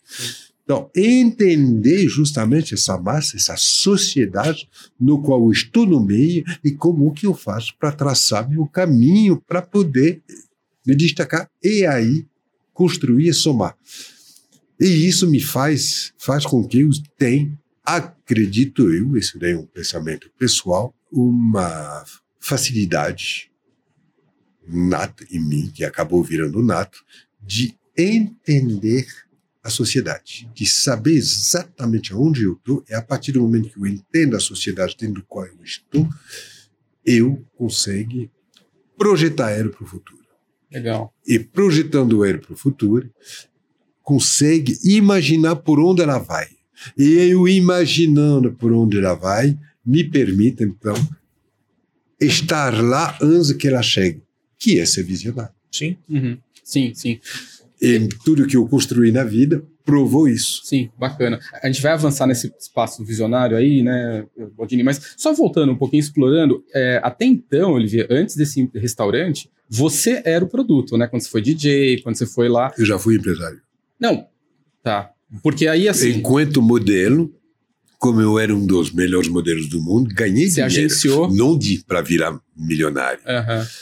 E, mas ganhei dinheiro e a profissão de modelo não me obrigava a acordar todos os dias às seis da manhã e para voltar para casa Ah. às seis da tarde. Eu tinha muito tempo ocioso. E viajava pelo mundo inteiro e desde moleque sempre adorei carros antigos. Hum, E aí, estava com dinheiro, viajava. Eu sou uma pessoa que gosta de história, né? Você falou, né? Eu sou um contador de história. Eu acredito que eu tenha mostrado que eu gosto de contar história. Sim, não estou deixando vocês falar muito. Mas, não, mas esse é o objetivo, né? ah, e um contador de história, ele tem que saber buscar as histórias. E buscar as histórias, ele gosta também. Não só buscar as histórias significa vivê-las e encontrar tudo que pode te trazer, que te conte história. Eu gosto de objetos, Uhum. gosto de pessoas, gosto de lugares que, ao entrar em contato, é um contato visual, é, é, é um. é eu vejo, eu não vejo o ouro, eu vejo o que o objeto tem para contar. Interessante. Vê o meu relógio. É um relógio de ouro? É um relógio, tá? É um relógio insignificante. Mas tem uma história. Mas esse, ele, ele tem, eu não sei qual é a história dele, mas eu olho ele, ele tem personalidade. História é personalidade. E personalidade não quer, ser, não quer dizer para um ser humano milhões. Não quer dizer eh, é a, o seu o conteúdo, a sua essência. Uhum. Então, eu gosto disso. E carros antigos, para mim, conta história. Que moleque era a história do automóvel. Eu sou de 1959, então estou ainda no momento assim, onde o automóvel Uau. faz sonhar. Uhum. Tá? Hoje um dia, os jovens, jovens, jovens, nem aprendem a dirigir, que eles estão nesse... Exatamente. Odeiam o carro. É. Agora, na minha época, na minha geração, Era o carro Uhum. é. E aqueles caras, aqueles desenhos, tá? Começar pelo Fusca, né? Sim. Ah, Sim. tal. E então, sempre gostei de carros antigos. E então, nos, em 1986, em, ao lado de Paris, eu abri um ateliê de restauração de carros antigos, Que bacana. junto com um amigo de escola, com quem estou em relação até hoje, inclusive, nos Que legal. poucos. Montamos junto, que ele tinha a mesma paixão, montamos junto esse ateliê de restauração de carros antigos e montamos um showroom em Paris Que bacana. aproveitava as minhas viagens pelo mundo, eu a minha vida é cercada de coisas antigas Ah, e eh, objetos, né, objetos. Tá. E eh, eu lugar onde eu moro sou, eu moro no centro porque é a alma do, de São Paulo, porque é o antigo de São Paulo, é a alma de São Paulo. Meus restaurantes, o, o, o Esther Rooftop é no primeiro prédio modernista, tá, tá, tá, que é isso, é outra visão, tá, tá. enfim, tenho Tá. essa coisa. E eh, então eu comprava carros do, do mundo inteiro que eu, embarcava, fazia embarcar em navio, vinha, chegava na França e lá pss, ia para a oficina, restaurávamos e vendíamos um no showroom, um no Japão. Uau! Por quê? Ah, é? É, porque o destino era modelo, o mercado japonês era um mercado importante, eu era um dos modelos masculinos mais fortes. Um agente de Tóquio me contratou para fazer uma temporada no Japão. Viramos amigos. Ele era apaixonado por carros antigos. Ele ficou alucinado com a minha oficina, meus carros e tal. Ele abriu uma loja de carros antigos europeus em Tóquio e que eu abastecia Que legal. de carros antigos era eu. Você está entendendo? Que bacana. E, eh, e, e nossa garagem se chamava, nossa, oficina, né, se chamava Avanti, Avanti. que era o nome de um carro italiano. Aham. Avanti. Que legal. Então, o restaurante em si não foi o teu primeiro negócio, né? Quer dizer, legal. E aí você ah, superou muitos desafios. Esse da- do relacionamento lá com os locais foi um, mas com certeza a questão logística, a questão de material, Ah, de equipe. de- Era oito horas para ir e oito Fortaleza. horas para voltar para Fortaleza. Eu ia uma vez por semana. Uhum. Uhum. E para comprar os insumos de base, que Aham. não tinha lá. Não tinha. Agora, o mar era a minha geladeira. Sim. Eu comprei uma canoa típica de lá, reformei a canoa, mandei fazer uma vela com o logotipo do restaurante, a lua, azul com a lua, e eu dava para os pescadores usar para pescar. Hum. Eu me abasteci de uma parte da pesca deles em troca da utilização dessa canoa. Uhum. E, eh, então, é a Time gente... empreendedor. Você tá- é- é É. que- e aí você Sim. consolida os laços, Sem dúvida. independentemente do universo dentro do qual você está atuando. A gente não faz nada sozinho. Eu sou pescador? Hum. Não. De repente, eu posso colocar uma ferramenta na mão de quem é pescador. Perfeito. Eu preciso do, do que eles produzem. do Uhum. Então vamos fazer um bem bolado? Sim. Parcerias de negócio. né, não tem dúvida. geladeira. É. Você tem geladeira, mas por não termos geladeira, você não conserva um peixe. Né? Você É. conserva dois dias, três dias. Uhum. E eles, a cada dois dias, três dias, voltar com peixe. Uhum. Então, pronto, você está entendendo? Sim, sim. Então, programar, Que legal. aproveitar, somando, né? consolidando a relação né? para o junto subir e escalando em cima disso, escalando dentro da realidade que eu vivo, ferramenta que eu tenho para trabalhar, Uhum. ah, aquele que eles produzem para poder eu sempre ter. Os pescadores de camarão, todo dia estava fresquinho, né? eles puxavam a rede na frente, Sim. o Que arrastão. delícia. Que bacana. E você Então- ficou com o restaurante quanto tempo lá? Dois anos. Dois anos. Dois anos. E aí você também começou a ver uma... Não. O que foi lá? O... Duas coisas. A primeira coisa é que ah, eu ficava lá direto. Uhum. Então, quando eu falava de ah, invasão de território e de ah, saber entrar, saber entrar, a primeira coisa é entrar humilde no território. Humilde. Para ser aceito. Uhum. Enquanto você está sendo aceito, você observa, entende. E observando, você vai se adaptando. Você não pode pedir, quando você invade um território, você não pode pedir para que quem povoeia esse território, profissional, emocional, tal, não é Uhum. um, um território chão, né? tá? Deixa eu claro. É você que está entrando. É você que tem que se adaptar. É você que tem que entender essa maneira de se movimentar, A cultura local ali, né? cultura, comportamentos, tudo. Maneira de falar, de raciocinar, Uhum.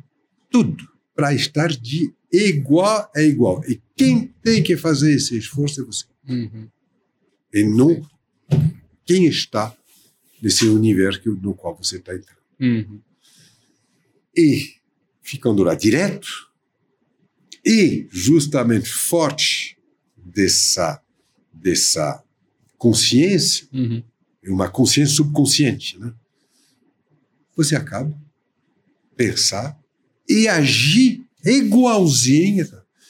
E no caso vivido, eu tenho um background né, cultural, sim. eh, eh, de instrução que não é o deles. Uhum. Não estou dizendo que é superior, mas é diferente. Claro. Uhum.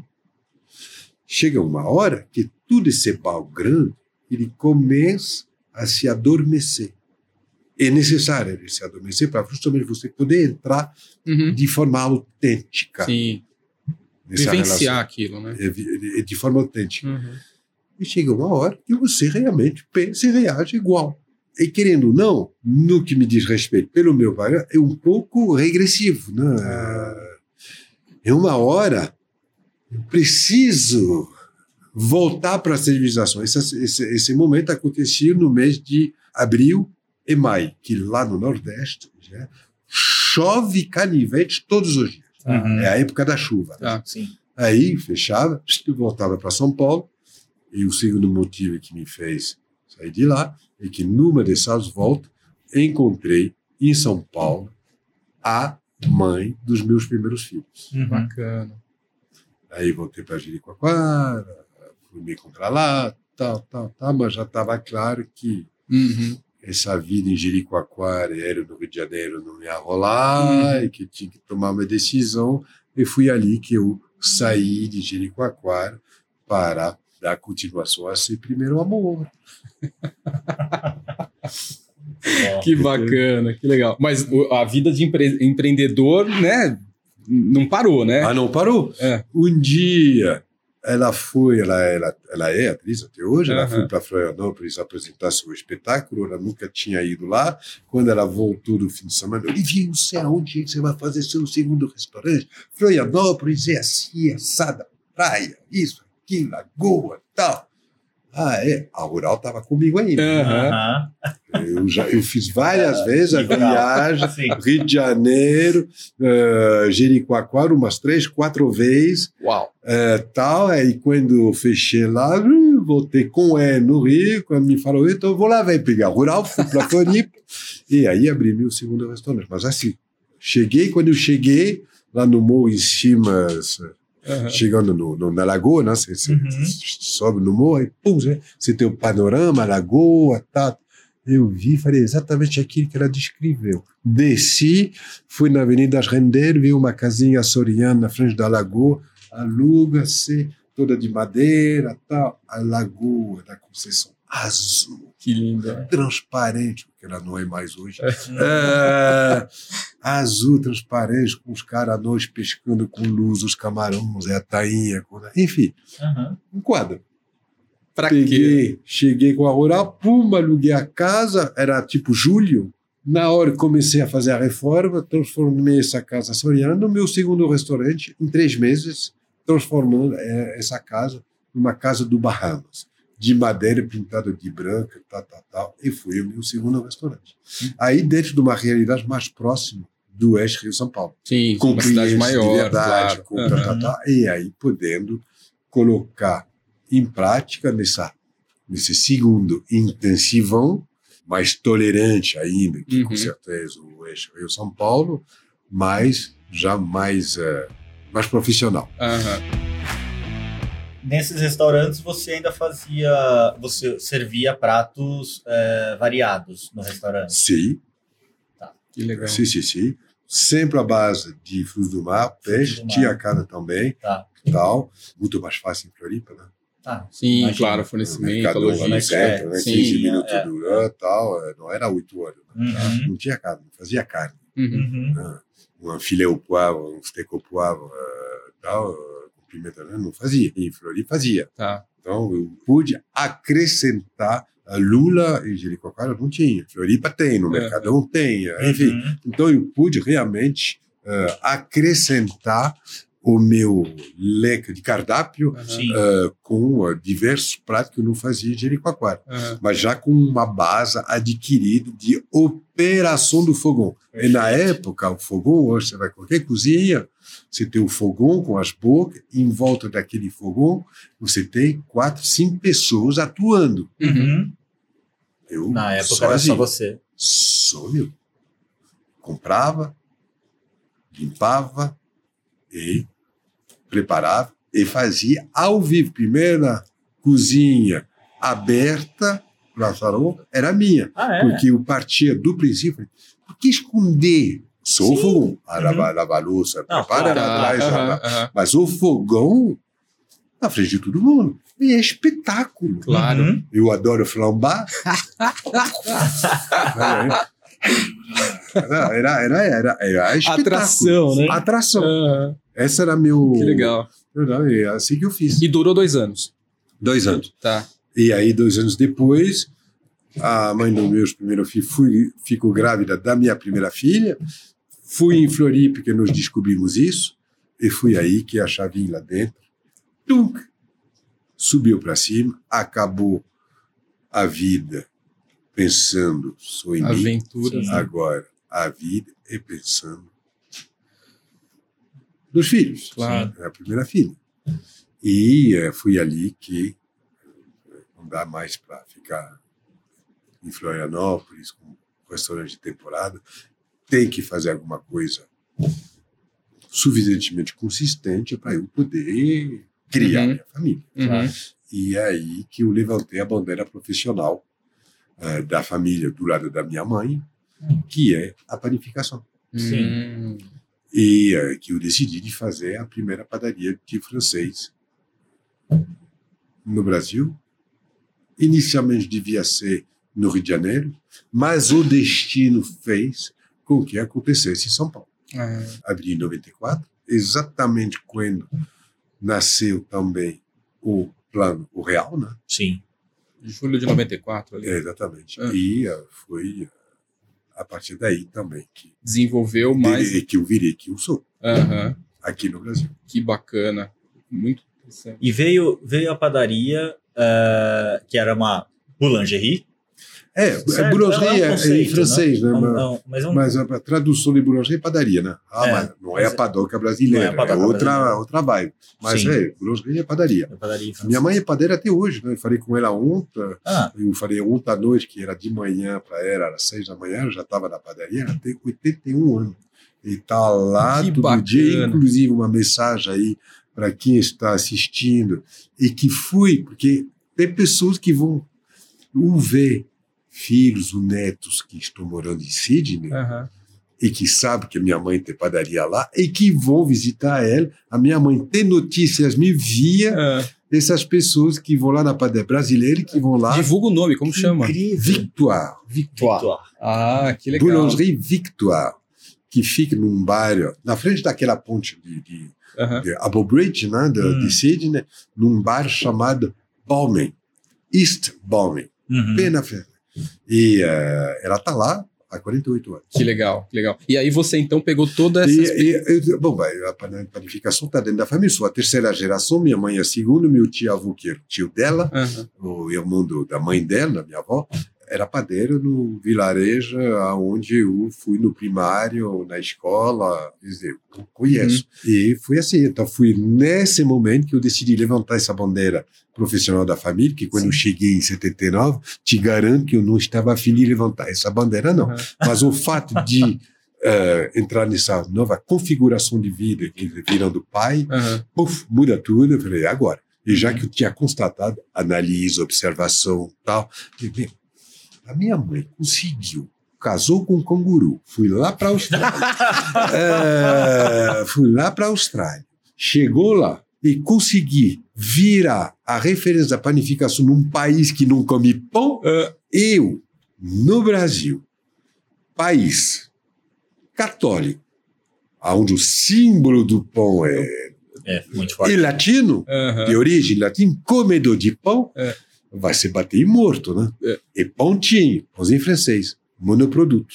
Eu não me conformava. Como é que é que nesse país só tem pãozinho francês? Uhum. Claro que tem o pão industrial, Sim. Claro que tem micro eh, comunidades, o pão de batata, É. o pão de queijo, tal, Uhum. mas o pão, ah, ou então na, na, na comunidade, na diaspora italiana, pão italiano, na diaspora libanesa, o pão alemão, mas na padaria era pãozinho francês e Sim, ponto. é. Como que isso tem isso? Quando na França você vai entrar numa padaria, tem dezenas de tipos de pães diferentes, né? E nós, franceses, a gente somos o povo do mundo que tem a maior intimidade com o produto pão francês, como pão a todas as refeições, as três refeições do dia, no café da manhã, no Sim. almoço e no jantar, e em cada uma dessas refeições comemos pão a todas as etapas, Uhum. do início até a sobremesa, até depois da sobremesa, que é o queijo.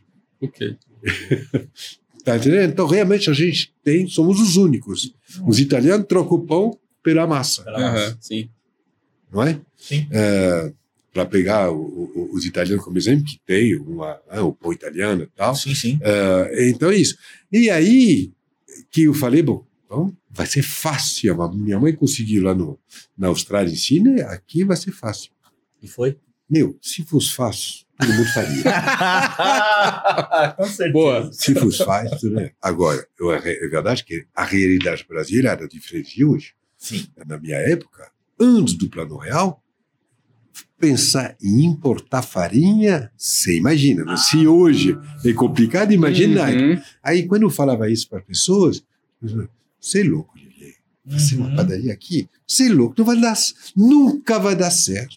Primeiro, porque não tem matéria-prima aqui que é suficientemente boa para poder fazer o produto que você quer fazer. Dois, não tem mão de obra suficientemente eh, preparada né, para poder fazer o produto que você quer. Uhum. Terceiro, não tem brasileiro que vai entender a sua proposta. Mas deixa comigo. Tudo que o empreendedor precisa, né? É, o desafio. Você foi desafiado ali, né? Pois é, mas aí que tá, não tem. Uhum. Se não tem, tem espaço. You make your space. Você faz o seu espaço. E faz o seu espaço entendendo aonde é que é que você está querendo apresentar aquilo que você quer Uhum. fazer e apresentar. A farinha, verdade. O Brasil exporta suas commodities até hoje. Uhum. O melhor. Melhor. O top embora. fica aqui o fundo do saco. Uhum. Que seja café, que o fundo do saco. E o Brasil não é produtor de farinha. Tem trigo, mas muito pouco. Isso não cobre Uhum. o território brasileiro para fazer pãozinho francês. Então tem que importar. Da onde é que vem a farinha no Brasil? O do Canadá, o da Argentina. Te garanto uma coisa: quando o Canadá e a Argentina mandam Não é a farinha, o trigo para cá, não é o melhor. Até porque na tradição brasileira se compra sempre o mais barato, achando que está fazendo um bom negócio. Uhum. E essa tradição tem dificuldade para para sair. Sim, Continua é verdade. muito fincada. Uhum. Você vê orçamento, né? Me manda três orçamentos. Hum. Vai no condomínio, da Opa. tua casa. É. Você tem esse apartamento, você comprou, é a sua casa. Reunião de condomínio. Orçamento do síndico. Três orçamentos. Qual é o seu orçamento que vai ser escolhido? Infelizmente. Não tem argumento Exatamente. para convencer que era melhor o do meio. Uhum. Não, não, não. não. Mas é a tua casa, cabeça oca. é seu patrimônio, cabeça oca. Não. Mais Mais barato. Saiu uma merda. Uhum. Em geral. E isso está profundamente fincado Sim. até hoje. Uhum. Exato. Sim. Exato. E o barato sai Claro. caro. Sempre. O meu pai sempre falava isso. Olivier, eu não sou suficientemente rico para comprar barato. Olha. Que lição, Entendeu? hein? Muito bom. Que lição. Isso, lição de vida que para mim é real até hoje. Uhum. Aí, é, aí meu, faz isso tal. Aí farinha. Então, tá vendo o do, o do Canadá ou da Argentina? Da Argentina chega pelo sul. Do Canadá chega para o Nordeste. Sindicato dos Padeiros me mandou todos os a relação dos, dos moinhos do Brasil, do Nordeste. Da, na época tinha fax só. Uhum. O Sedex. ah, Sedex, não, como se chamava? Telex. Telex. Telex. Mas em casa era o fax. E sabe aquele rolo, né? Aham. Sim. Esse você conheceu, né, Baldini? Sim, sim. Aí você conheceu, né? Claro. É.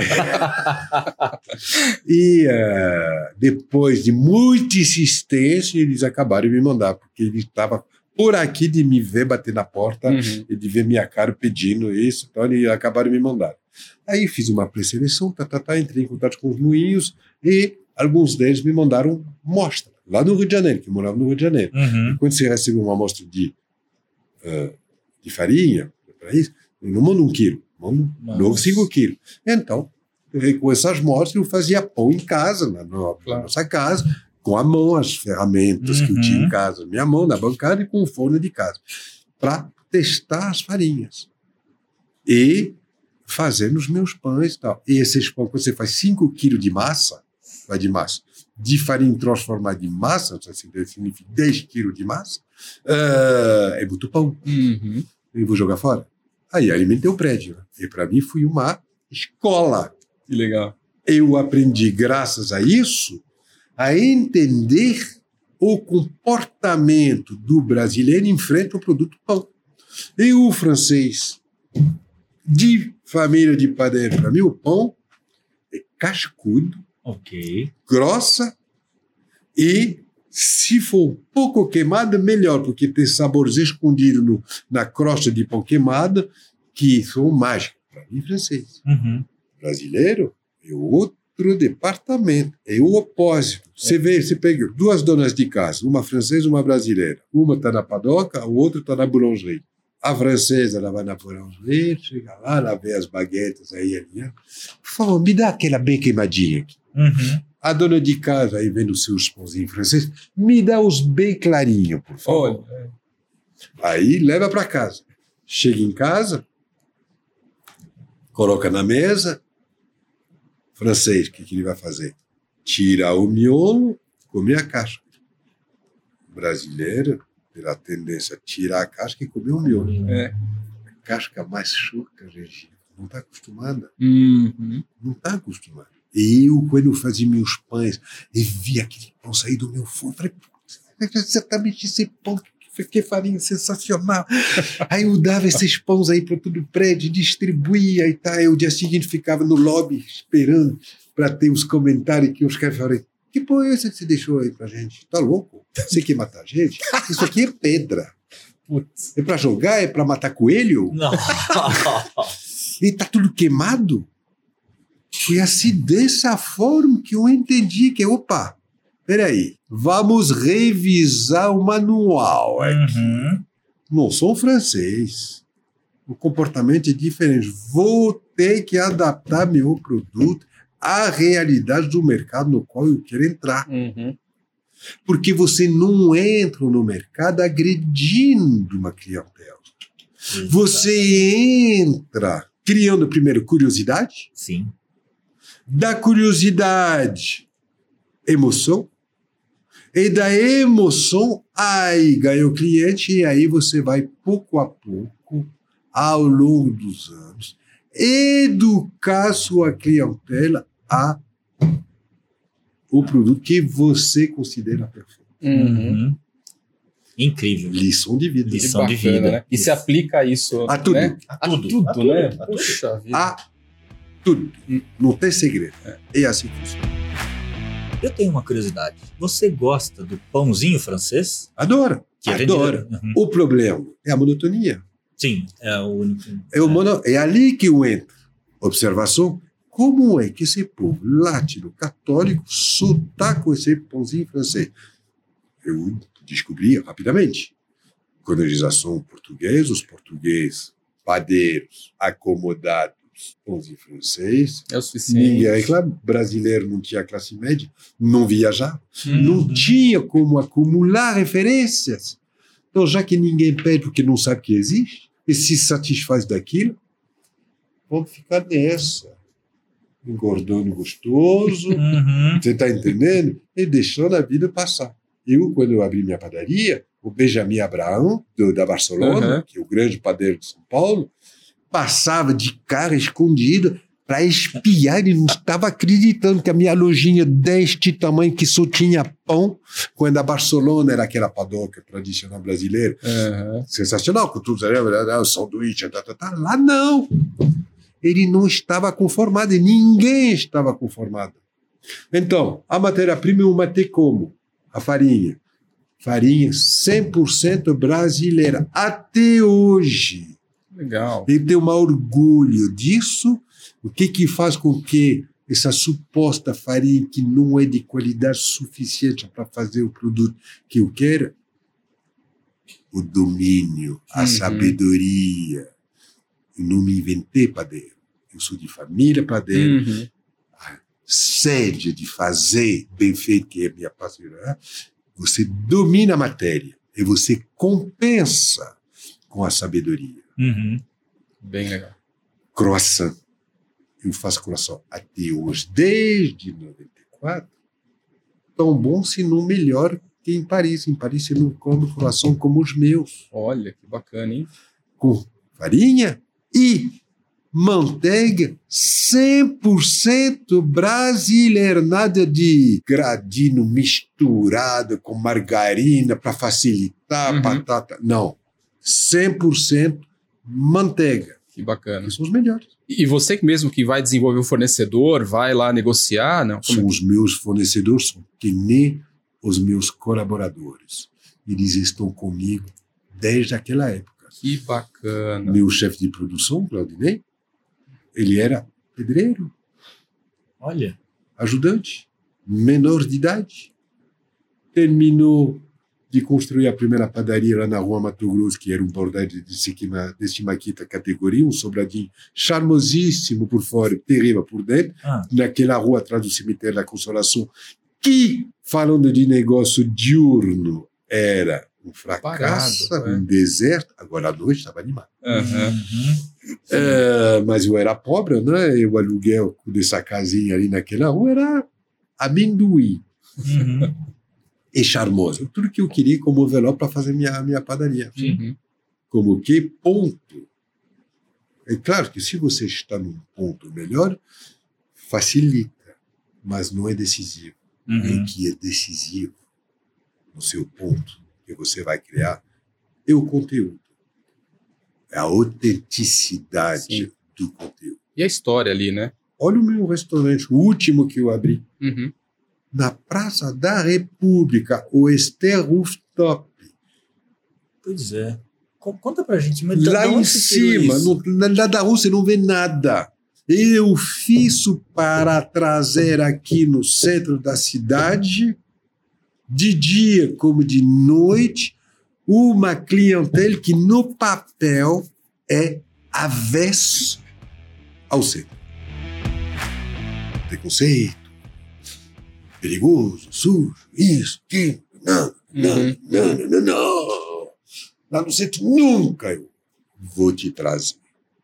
E trouxe. Visão. E para isso acontecer, para trazer essa clientela, essa população que no papel era avessa ao centro, e que quando chega lá, "Ah, "Ih, estamos em São Paulo? Está, você fez uma viagem sem nem mesmo pegar avião, tá vendo?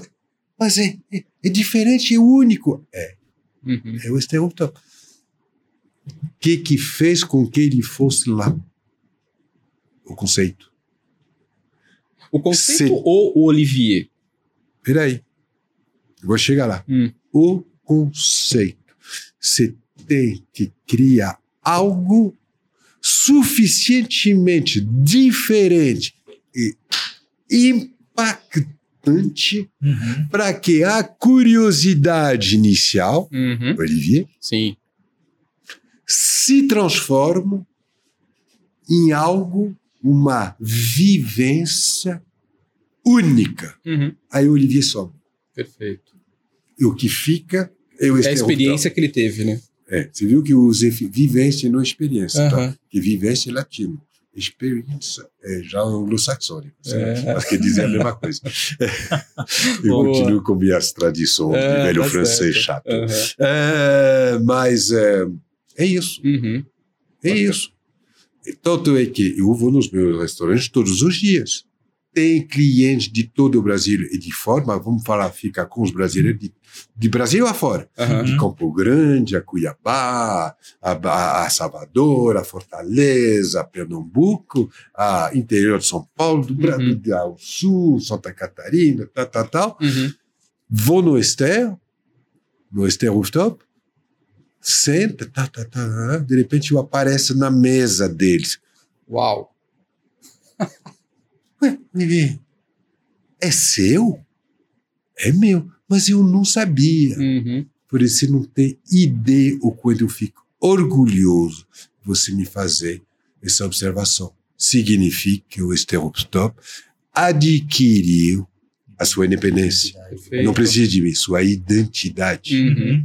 Não precisa de mim. Eu viro a cereja no bolo quando eu apareço na mesa. Bacana. Isso Mas é. aí você tem uma equipe bem treinada que consegue manter todo um padrão e essa Bah, experiência. eu tenho uma, né? uma equipe bem treinada porque eu tô lá, né? Também. Eles me veem falando com todo, passando de mês em mês, e tá, tá, tá, tá, tá, tá. E aí, eu não coloquei ele sentado numa cadeira, uh, uh, escutando uma, uma, uma aula de comportamento. Eles me veem todo dia atuar. Na prática. Eles vão fazer diferente. Principalmente quando eles veem o retorno, a gratidão dos clientes por ser justamente considerado viver isso. E esse atendimento, eles acabam se absorvendo e reagindo da mesma forma. Uhum. Comigo, o sem eu. Bacana. Porque agora virou natural. Uhum. Desde o início, é, assim, mão de obra, te falei, o Claudinei está 14 anos de idade, ajudante de, de, de, de pedreiro, ele acabou, acabamos a obra da, da, da Rua Mato Grosso, da primeira padaria, mas você quer que eu te ensine a ser uma profissão? Quero. Vá para dentro passou do saco de cimento para o saco de farinha, no instalar de dentro. que Hoje legal. é o chefe de produção. Que bacana. Quem toca o ateliê e tal, eu, é Claudinei. Uhum. Então, quando eu estou te falando que sejam os meus fornecedores, você viu como que eu viajo, eu volto no ponto de, Uhum, uhum. de início, né? Que sejam os meus fornecedores, que sejam os meus colaboradores, eles têm mais de 20 anos de relação comigo. Bacana. Eu cresci graças a eles e, E eles, eles- cresceram graças a eu. Fantástico. É, isso é a vida. E onde que surge o en- o entrecote do Olivier? O outro conta de, de Olivier surge do seguinte: o moleque, meu pai e minha mãe levavam meu irmão e eu para o outro côte, o relé de l'autre côte em Paris, que é o primeiro. 70 anos de, de existência. Hum. Quando eu cheguei no Brasil e que eu comecei a ter negócio no universo do que se come Uhum. eh, gastronômico no Brasil, eu estava louco para um dia fazer um conceito como relé de l'entrecôte, Uhum. que é bife, batata frita, batata frita e bife top, batata infinita e o molho. E como você sabe, né? Se você é judeu, você fala para um judeu, eu não gosto de gefilte fish. Porque você não experimentou da minha avó. Você sabe que a receita da minha família é sempre melhor que a família do outro. E a- o molho do meu entrecôte é da minha família. Então é melhor que o do lá do, do rolê do entrecôte. Ah, mas então, eu queria fazer. Só que o Brasil não estava preparado para isso. Quando estava, não estava preparado. O que fez com que, a um determinado momento, o Brasil estava precis- eh, preparado para receber um conceito como esse, restaurante, prato único, batata com batata frita, bife com batata frita com molho especial, e de entrada uma saladinha de folha matador, fui o plano real. Hum. O plano real. O plano real, a partir do seu nascimento, né, estabilização da economia, se constituiu uma verdadeira classe média no Brasil. Sim. E quando eu falo classe média, classe média, né? Uhum, uhum. falando de 200 milhões de brasileiros, são milhões de brasileiros que puderam viajar. Porque antes do plano real, quem viajava? A supra-elite. Uhum. Ponto. Nem mesmo a elite podia, a elite mesmo podia viajar, viajar no Brasil, mas fora Sim. era impossível. Eu não, eh, me lembro, eh, em, em- Florianópolis, o almoço, fechava o caixa eh, do almoço, pegava dinheiro vivo, não, não tinha cartão na época, né? dinheiro vivo, eu ia direto do doleiro para tocar em dólares. Porque à noite, se eu não fizesse isso, o que eu tinha ganhado no, no almoço, Você não comprava Não. matéria. perdia 20% do valor. Uhum. Era supra-inflação, era um Uhum. inferno. Uhum. Quem viveu isso sabe. Por isso que hoje eu fico rindo, né? Não, inflação. Vocês não sabem o que, que é inflação. Uhum. É. Vocês não têm ideia o que, que é. Fica se queixando com, com, com pão na boca, né? Uhum. Enfim, aí se constitui essa classe média, e o brasileiro tem a particularidade de ser o povo do mundo que, depois de dois dias fora do Brasil, fica com saudade do seu arroz feijão. Independentemente do seu nível social. Sim. É batata. Chega em Paris, cadê o arroz feijão? Não existe. Tem o feijão no cassoulet, Aham. o arroz no restaurante asiático. Agora, os dois juntos, não existe. Então, o que, que tem para compensar que me lembra em casa? Bife com batata frita. Isso daí, Sim. todas. e aí, de repente, descobriram esse restaurante lá em Paris que servia bife com batata frita. Aí, para brasileiro, você, você escreve batata infinita. Uau! Acabou. Tô dentro. Legal. Tô dentro. E aí, de 94 até 2008, se constituiu Uma um massa. volume, uma massa gigantesca de brasileiro, de uma nova classe Uhum. média, que foi para Paris, que experimentou isso, fazendo. Eles que fizeram a fila na frente desses restaurantes em Paris, que dizer, ficou marcado na memória o nome, Entrecote Uhum. ficou marcado. Quando em 2008, com meu sócio, decidimos fazer, tá pronto. O brasileiro tá pronto agora para ser conceito. Fizemos. Aí, antes de abrir, eu chamei a, a cinco tops assessoria de imprensa do, do universo, Jair Ah. Bolivian, que, tá, tá, Ah, Claro, ah, como é bonita aqui, tá, tá. A número um, como é bonita aqui, tá. O que, que você vai fazer? Bife com batata frita. Um curto lá de né? Não, Olivier, você não pode fazer isso. Você não construiu seu nome para fazer um restaurante bife com batata frita, Olivier. Falei, por que não? Não, mas você está pensando que as mulheres vão comer bife com batata frita, mulher de hoje? Falei, olha, acho que sim.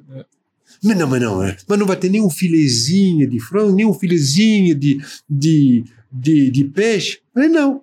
Conceito é conceito. Sai do conceito, não é mais conceito. É isso o meu conceito. Mas você está louco? Você está pensando que está em Paris, com turista? Não, não estou pensando que estou em São Paulo, capital do turismo do, do, do Brasil. é o suficiente. A mulher nem. Porque, como eles vivem numa bolha, esse é Hum. o problema de quem vive em bolha. Uhum. Vive numa bolha, não sai da bolha Uhum. e acha que o mundo é aquela bolha. A mulher, por mais top número um, nem conhece o seu país e a realidade da sua cidade. Ela conhece a realidade do seu meio. Uhum. E o seu meio não é a realidade do, do- do- nem da cidade, nem da sua nação. Uhum. Você entende o que eu quero dizer? Sim. Muito. E esse é o problema de muita gente. Exato. reduz a si mesmo, egoísmo, né? É. Reduz a si mesmo o universo em função da sua pessoa e do, Sim. do gueto, né? Porque não deixa Sim. de ser um gueto da Exatamente, qual ele sim. vive. Exatamente. Eu sou o opósito disso. Sim. Abri. Ele tinha razão. Tanto é que se chamava L'autre côte de ma tante. De ma tante em francês, que dizia da minha tia, porque o molho, Ah, a minha sim. tia Nicole, que me odeia, o molho de carne, porque essa tradição do bife com molho e batata frita é uma tradição francesa. Sabe que a culinária francesa se diferencia de todas as outras culinárias do mundo justamente pela maestria de fazer molho. O francês faz molho com tudo. Por isso que precisa do pão para chuchar. Sim. Uhum. Você está entendendo? Uhum. E eh, a gente. Então, o molho, toda a família tem seus molhos de salado, seu molho de entrecôte, seu molho de tudo, e cada mãe cada avó tem sua Tem receita, seu. seu segredo. Aham.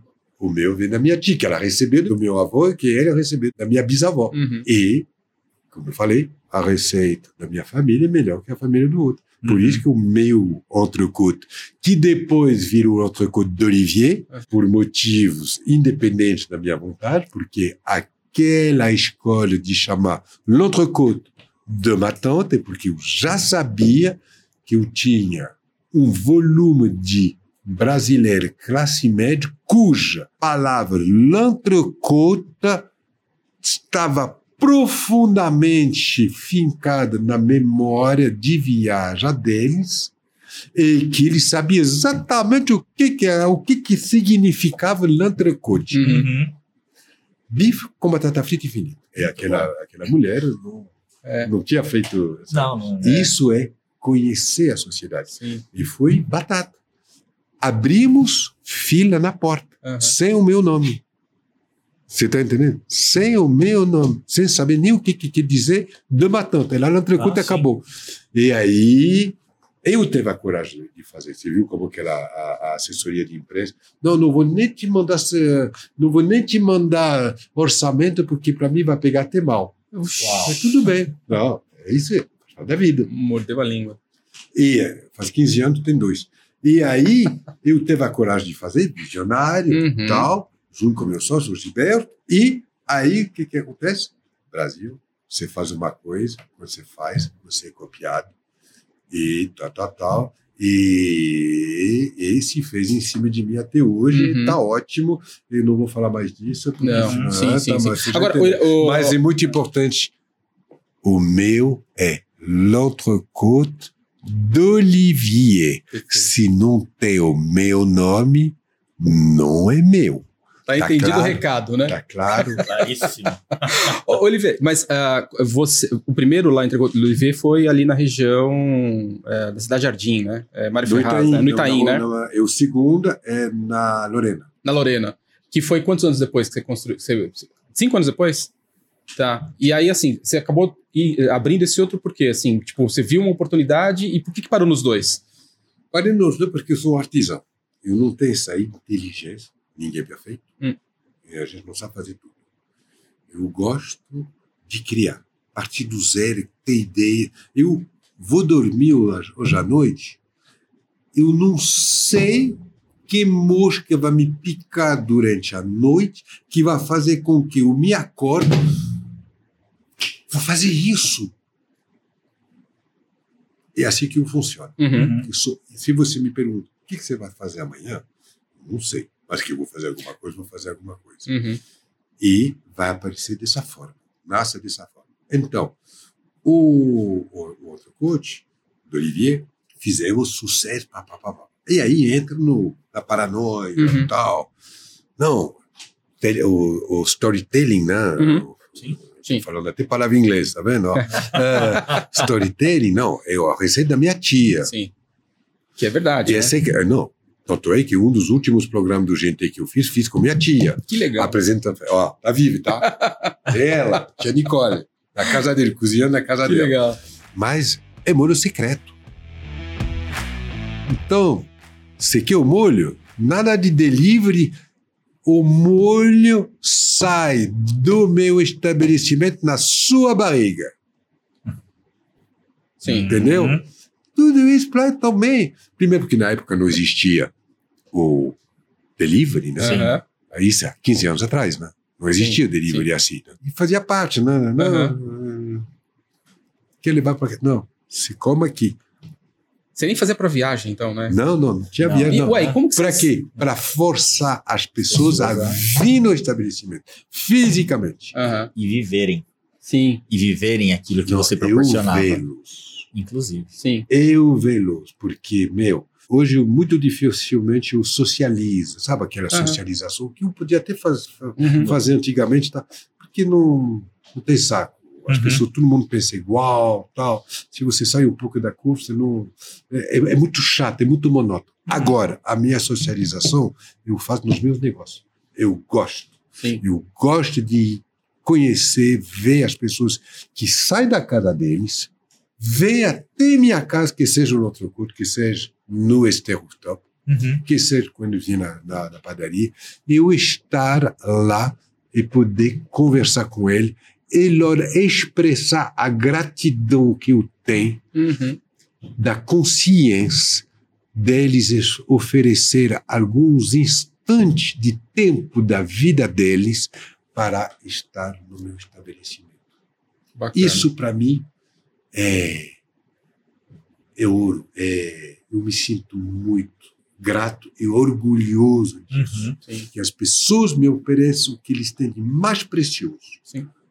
tempo de vida para vir na minha casa. Uhum, que bacana. Mas agora, então, na, na, na pandemia, você acabou tendo que se Fiquei reinventar. quatro meses, quatro meses no meu sítio. Não, sim, mas aí você teve cachorros. que abrir mão para fazer o delivery do. do- Não, ah, então, Como é que foi isso para então, você? Foi que o primeiro lockdown, zero, a gente não estava preparado. Sim. Reabriu, primeira coisa que a gente fez, História velha, tá? Agora vamos mandar brasa no, no, delivery. no- Instalamos, em todos os estabelecimentos, instalamos o Uhum. delivery. Sim. Uhum. E aí teve o segundo lockdown, teve tal, a gente já estava preparado. E o que não sobreviveu foram as padarias. Uhum. Durante a pandemia eu perdi algumas plumas. Ah, E as minhas plumas tinham cheiro de pão. tá. As duas lojas fecharam. Primeiro, a da Vila Nova Conceição, que era uma franquia, Uhum. não resistiu. Uhum. E a segunda foi da República. Na República, eu tinha, antes da pandemia, 800 mil pessoas que passavam na frente da porta todos os dias. Na 800 frente, mil. na, na, Uhum. na saída do metrô grande. No metrô. da República. Ah, sim, sim. Depois do primeiro lockdown, eram 30 pessoas. Puxa. Eu tenho que segurar Uhum. Funcionar. tudo, e tudo, tudo, tudo. Uhum. Não, Sim. Quando eu fechei a República, eu teve que vender minha casa para pagar a conta.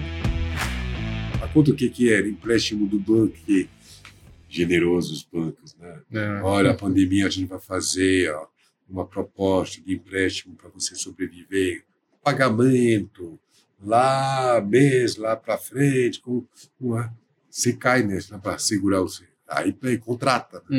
Uhum. Aí quando reabre que você vê que você vende um pão por dia e tal e tal, e que vê o segundo lockdown, Uhum. pum, mas a dívida continua lá. Né? Uhum. Então, para eu poder limpar, pagar os funcionários, Uhum. o, o, o proprietário, os fornecedores, o, enfim, tudo, os impostos e os empréstimos, teve que vender minha nossa casa. Uhum. Poxa.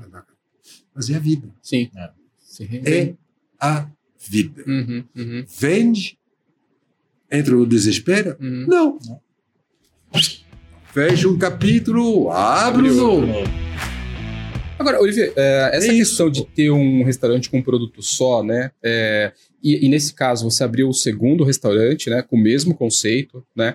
E você tem um Brasilzão aí, né? Que poderia receber perfeitamente Sim, cada então isso que eu capital. estava começando a te Sim. dizer, eu não tenho essa inteligência. Tá.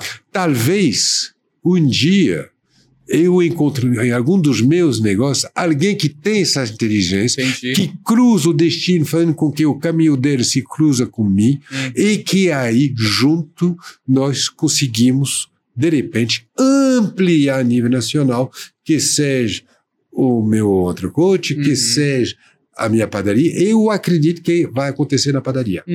Uhum. Padaria, Você loja, já tem loja. até a, franquia, né? Que você comentou agora há pouco, né? Você já deve ter o modelo de franquia. que você Eu, eu já, já, já, já teve, Tá. não teve um êxito bom porque abriu Uhum. três, quatro meses antes da pandemia, em novembro de 2019.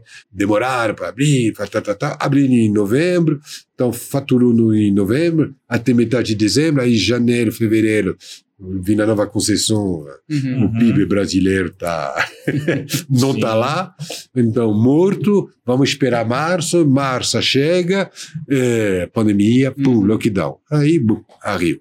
Entendi. E ah, mais ah, o que eu quero dizer, a padaria, loja não vou ter mais. Uhum. Eu estou lançando Opa. Segredo? o primeiro quiosque Mundo Pão do Olivier. Que legal. Muito bom. É, e no lugar Já pode contar onde é? Eu acho que sim, né? Porque já tá. A gente vai abrir em julho, né? Vamos lá. Com a Casacor. E você sabe aonde é que vai ser a Casacor este ano? Conta Eu vou te ajudar. Vou te ajudar. 2022 é um centenário. Centenário do modernismo. 1922, 1922. 2022. Modernismo. Me dá um prédio na Avenida Paulista, carimbado, ícone da- do modernismo. Conta pra gente. MASP. Conjunto Nacional. Conjunto Ah, o Conjunto Nacional. Nacional. Não, e, tá- e tem um andar inteiro lá que. Não, o andar tem o Blue Note, É. tal, tal, tal, mas tem uma entrada Aham.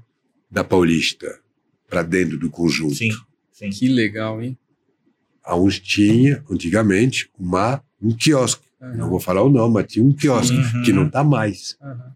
Vai ser o meu ali. Que legal. Muito bom. Muito legal. Mundo Pão de Olivier no Conjunto Nacional, abrindo junto com a- com o Casacor, que vai acontecer lá, Que legal. que dizer, eu estou montando, graças à dona Ana, graças ao pessoal do conjunto, porque fizer, porque quiser que eu Uhum. estivesse lá.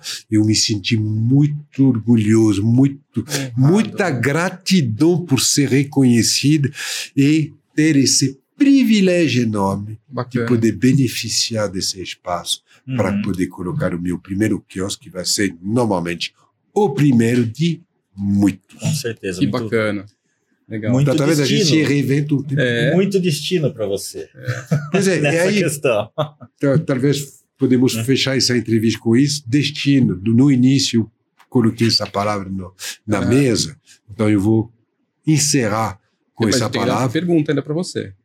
Você falou muito de visionário, né? Não só em termos de mercado, né? Que você foi, enfim, identificando oportunidade, mas trazendo para o nosso mercado, Olivier, assim, você foi um visionário até do ponto de vista imobiliário, né?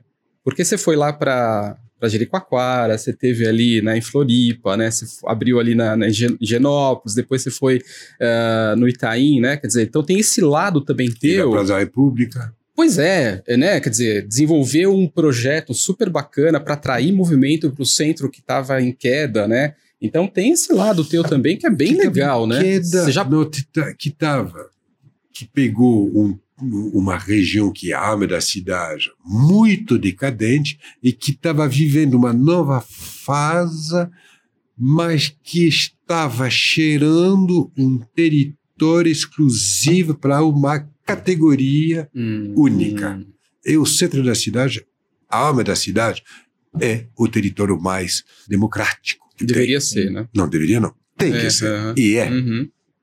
Por isso que, inclusive, eu moro lá, que eu sou parisiense, né? e Uhum. para mim eu tenho necessidade de, quando eu saio da minha casa, sair a pé e trombar no cotidiano com diversos tipos de pessoas diferentes, de origem, níveis sociais e de, de, de história completamente diferente um do outro. aham. E dessa forma, eu me enriqueço. Sim, Uhum. que legal. Dessa forma, eu vivo, justamente, sai do gueto. Né? Uhum. Porque num gueto, eu estava falando da bolha, né? Sim. É, Ah, todo mundo pensando a mesma coisa, vivendo a mesma coisa.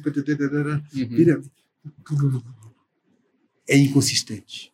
Sim. Aí sim é consistente, porque tal, sei lá. Então, eu moro lá porque eu sou parisiense, eu vivi isso, eu, eu não consigo viver em outro lugar que lá. Uhum. E é por isso que quando eu vi que estava começando a virar um território de uma categoria só, Uhum. falei, não, eu vou fazer o restaurante lá, eu vou trazer que é avesso ao centro, porque o centro merece, tem que ser, não pode ser só de uma, só de uma bolha. Aham. Foi na contramão, né? Sempre. Uhum. Quando todo mundo vai para lá, eu vou para lá. E Bacana. essa leitura, e isso foi muito interessante, que é uma habilidade que você tem de fazer uma leitura da sociedade, de tentar entender e enxergar para onde a gente vai ou o que seria relevante trazer para que as pessoas vivenciassem, é, melhorassem, enfim, né? Quando, quando você olha hoje, e aí eu vou longe, tá, Olivier? Eu vou fugir um pouco até da- do, do, do enredo aqui, mas você olha o mundo com uma potencial guerra para estourar, um um- uma inflação no Vai mundo estourar. vai pelo jeito, não? Vai. O que, que- qual que é a sua percepção? Você que tem essa habilidade de leitura de sociedades, né, com essa pluralidade de, de, de vivências que você Vou te responder, você vai ver a resposta é surpreendente. Vamos Eu lá. tenho uma filha, tem três filhos. Uhum. A primeira, a de Florianópolis, que eu concebi em Florianópolis, tem 30 Ok. anos de idade. Um filho que tem 27 e uma filha que tem 5 anos. Hoje, com minha filha de 5 anos, minhas noites são muito tensas. Hum, Eu tenho dificuldade para dormir. Sabe por quê? por quê? Eu sou pai. Eu não sou amigo dos meus filhos, nunca. Sim. Eu sou pai. Meu papel de pai é preparar os meus filhos à realidade da vida que eles vão encontrar lá na frente. Uhum. E hoje, o que me impede de dormir com minha filha de 5 anos, é que quando eu acordo, eu não consigo distinguir o futuro que ela vai ter. É muito nebuloso Uhum. muito nebuloso. E isso me deixa muito, muito inseguro. Uhum. Eu te respondo dessa forma. Obrigado. Eu também. Eu sou Destino. pai, né? É. Destino. Vamos, vamos Uhum. voltar pro vamos destino. fechar. Vamos lá. Chance e destino. Falei, a chance para mim não faz parte, a não ser quando, da minha vida e do meu vocabulário, a não ser quando a maior chance não vai até o final. Agora, o destino, sim, eu acredito muito no destino. Uhum. E o destino não acontece por acaso. Quem administra e provoca o destino somos nós. Uhum. Plantamos hoje as oportunidades de amanhã. A gente planta hoje subconscientemente. A gente não sabe que a gente está plantando essa semente. Uhum. Essa semente é uma palavra, um encontro, uma atitude que vai fazer com que lá na frente gere, vir a ser uma oportunidade. Somos nós que controlamos nosso destino. Uhum. Agora, o destino não é uma cometa. Ele passa rápido, a oportunidade passa rápido, sem rabo. Viu? Pá! Pega. Pegou. Agora, uma vez que pegou, o que, que você faz? Tem que ter a coragem de a desenvolver, Uhum. de assumi-la.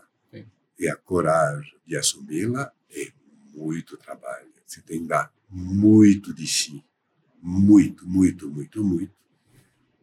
E Sair da consciente. zona de E conforto. ali, né? consciente. É, claro. De novo. A zona de conforto é a morte. Hum. Mas quando eu falo a morte, não estou falando da morte física. Não, sim.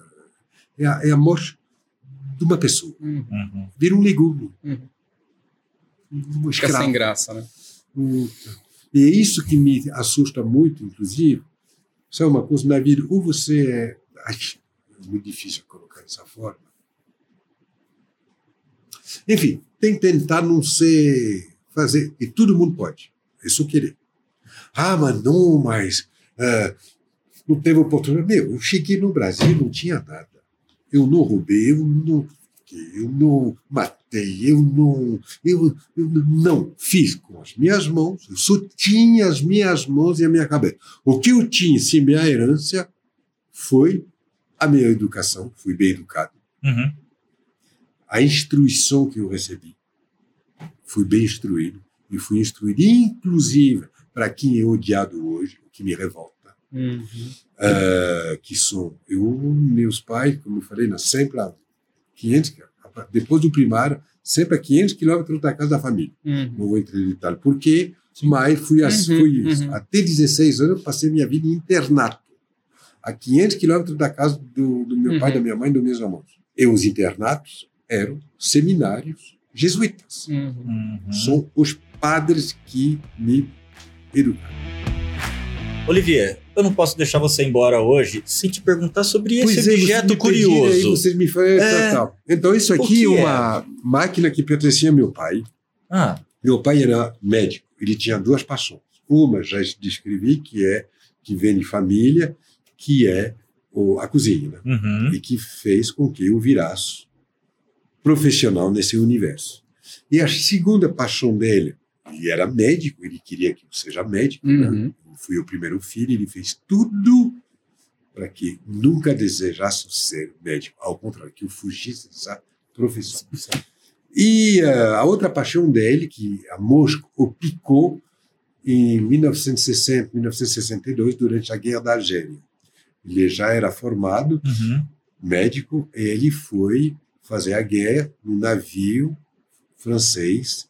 Ele era o médico do navio. Uhum. Sim. E na época, nos navios e no exército, acredito que até hoje existe isso, o fotógrafo de guerra era um militar que Uhum. relatava em fotografia a guerra. Uhum. Esse cara virou amigo do meu pai. Esse cara ensinou a fotografia ao meu pai. Meu pai se apaixonou por a fotografia e até ele falecer, a fotografia sempre foi muito, muito presente na vida dele e na nossa. Que bacana, hein? E eu herdei das duas paixões do meu pai, que é a cozinha e a fotografia. A cozinha virei profissional, né? E a fotografia fotografa até hoje. E a, e a, e a máquina dele, Uau, exatamente no mesmo estado que ele usava, eu uso até hoje. E, e para revelar? Então, para revelar, você sabe uma coisa? Eu moro no centro de São Paulo. Ah. e no centro de São Paulo Tem tem, laboratório É, ainda é, que legal. de revelação e de ampliação. Aí são uns amigos meus. Anota aí, você quer fazer ampliação de espaço visual que amplifia, amplifia As- no papel. Que bacana. É isso aí. Então, por isso que eu trouxe, porque Que legal. é a- o que eu herdei dos meus pais é a panificação do lado da minha mãe, Sim. é a cozinha e a fotografia do lado do meu pai. E são essas três coisas que me formaram. As minhas fotografias, eu faço fotos, acredito, interessantes, Uhum. mas eu me considero até hoje amador e eu não me projeto como fotógrafo. Não. Sou um cara humilde. É, Como fotógrafo, você é um bom cozinheiro. Exatamente. Ah, mas acho que como com a cozinheiro, eu dedicação- sou bom fotógrafo. É isso que eu falo aos meus clientes quando eles querem fazer uma foto comigo. Me dá seu celular, É. fazer a selfie. Não, não, mas eu quero você. Eu falei, me empresta, você vai ver que como padeiro, eu sou bom fotógrafo. eu faço as fotos. Boa, Muito legal. Eu vou querer uma foto dessa. Ah, depois gente, Então vamos lá. a Com gente certeza. revela lá em São Paulo, né? É isso aí. Boa. Olivier, muito obrigado por Foi um prazer compartilhar estar aqui com a com gente vocês. Uma todas honra, essas histórias, toda essa experiência, toda essa vivência. Para a gente foi, foi uma honra. E para mim também. Esses Pílulas. momentos que eu gosto, justamente poder compartilhar, Sim. poder dividir, é um dos pilares né, dessa filosofia. Né? Exato. E para mim tem muita importância. É, Bacana. a gente, Com tá- certeza. Eu que agradeço. Muito bom. a gente quer, de E fato... como que né? hoje em dia ainda dá para conversar, trocar ideia, Sim, sem exato. entrar em guerra. É verdade. Sim. Tem É que isso. saber colocar direito, Uhum. independentemente do que você pode ou não pensar. Sim, Ótimo. muito bom. Obrigado. Obrigado mesmo. Pessoal, esse foi mais um Superlógica Talks, o podcast de empreendedorismo e tecnologia da Superlógica. Se você gostou, clica no sininho, compartilha com, com quem você acredita que pode se interessar por essa história fantástica que o Olivier compartilhou aqui com a gente. A gente precisa de referências e referências boas como essas que, que ele trouxe. Muito bom. sinto lisonjeadíssimo. Pessoal, obrigado, obrigado mesmo. Gente, até a próxima. Valeu, obrigado, Valeu, Olivier. Olivier. Obrigado, gente. Show. Muito bom.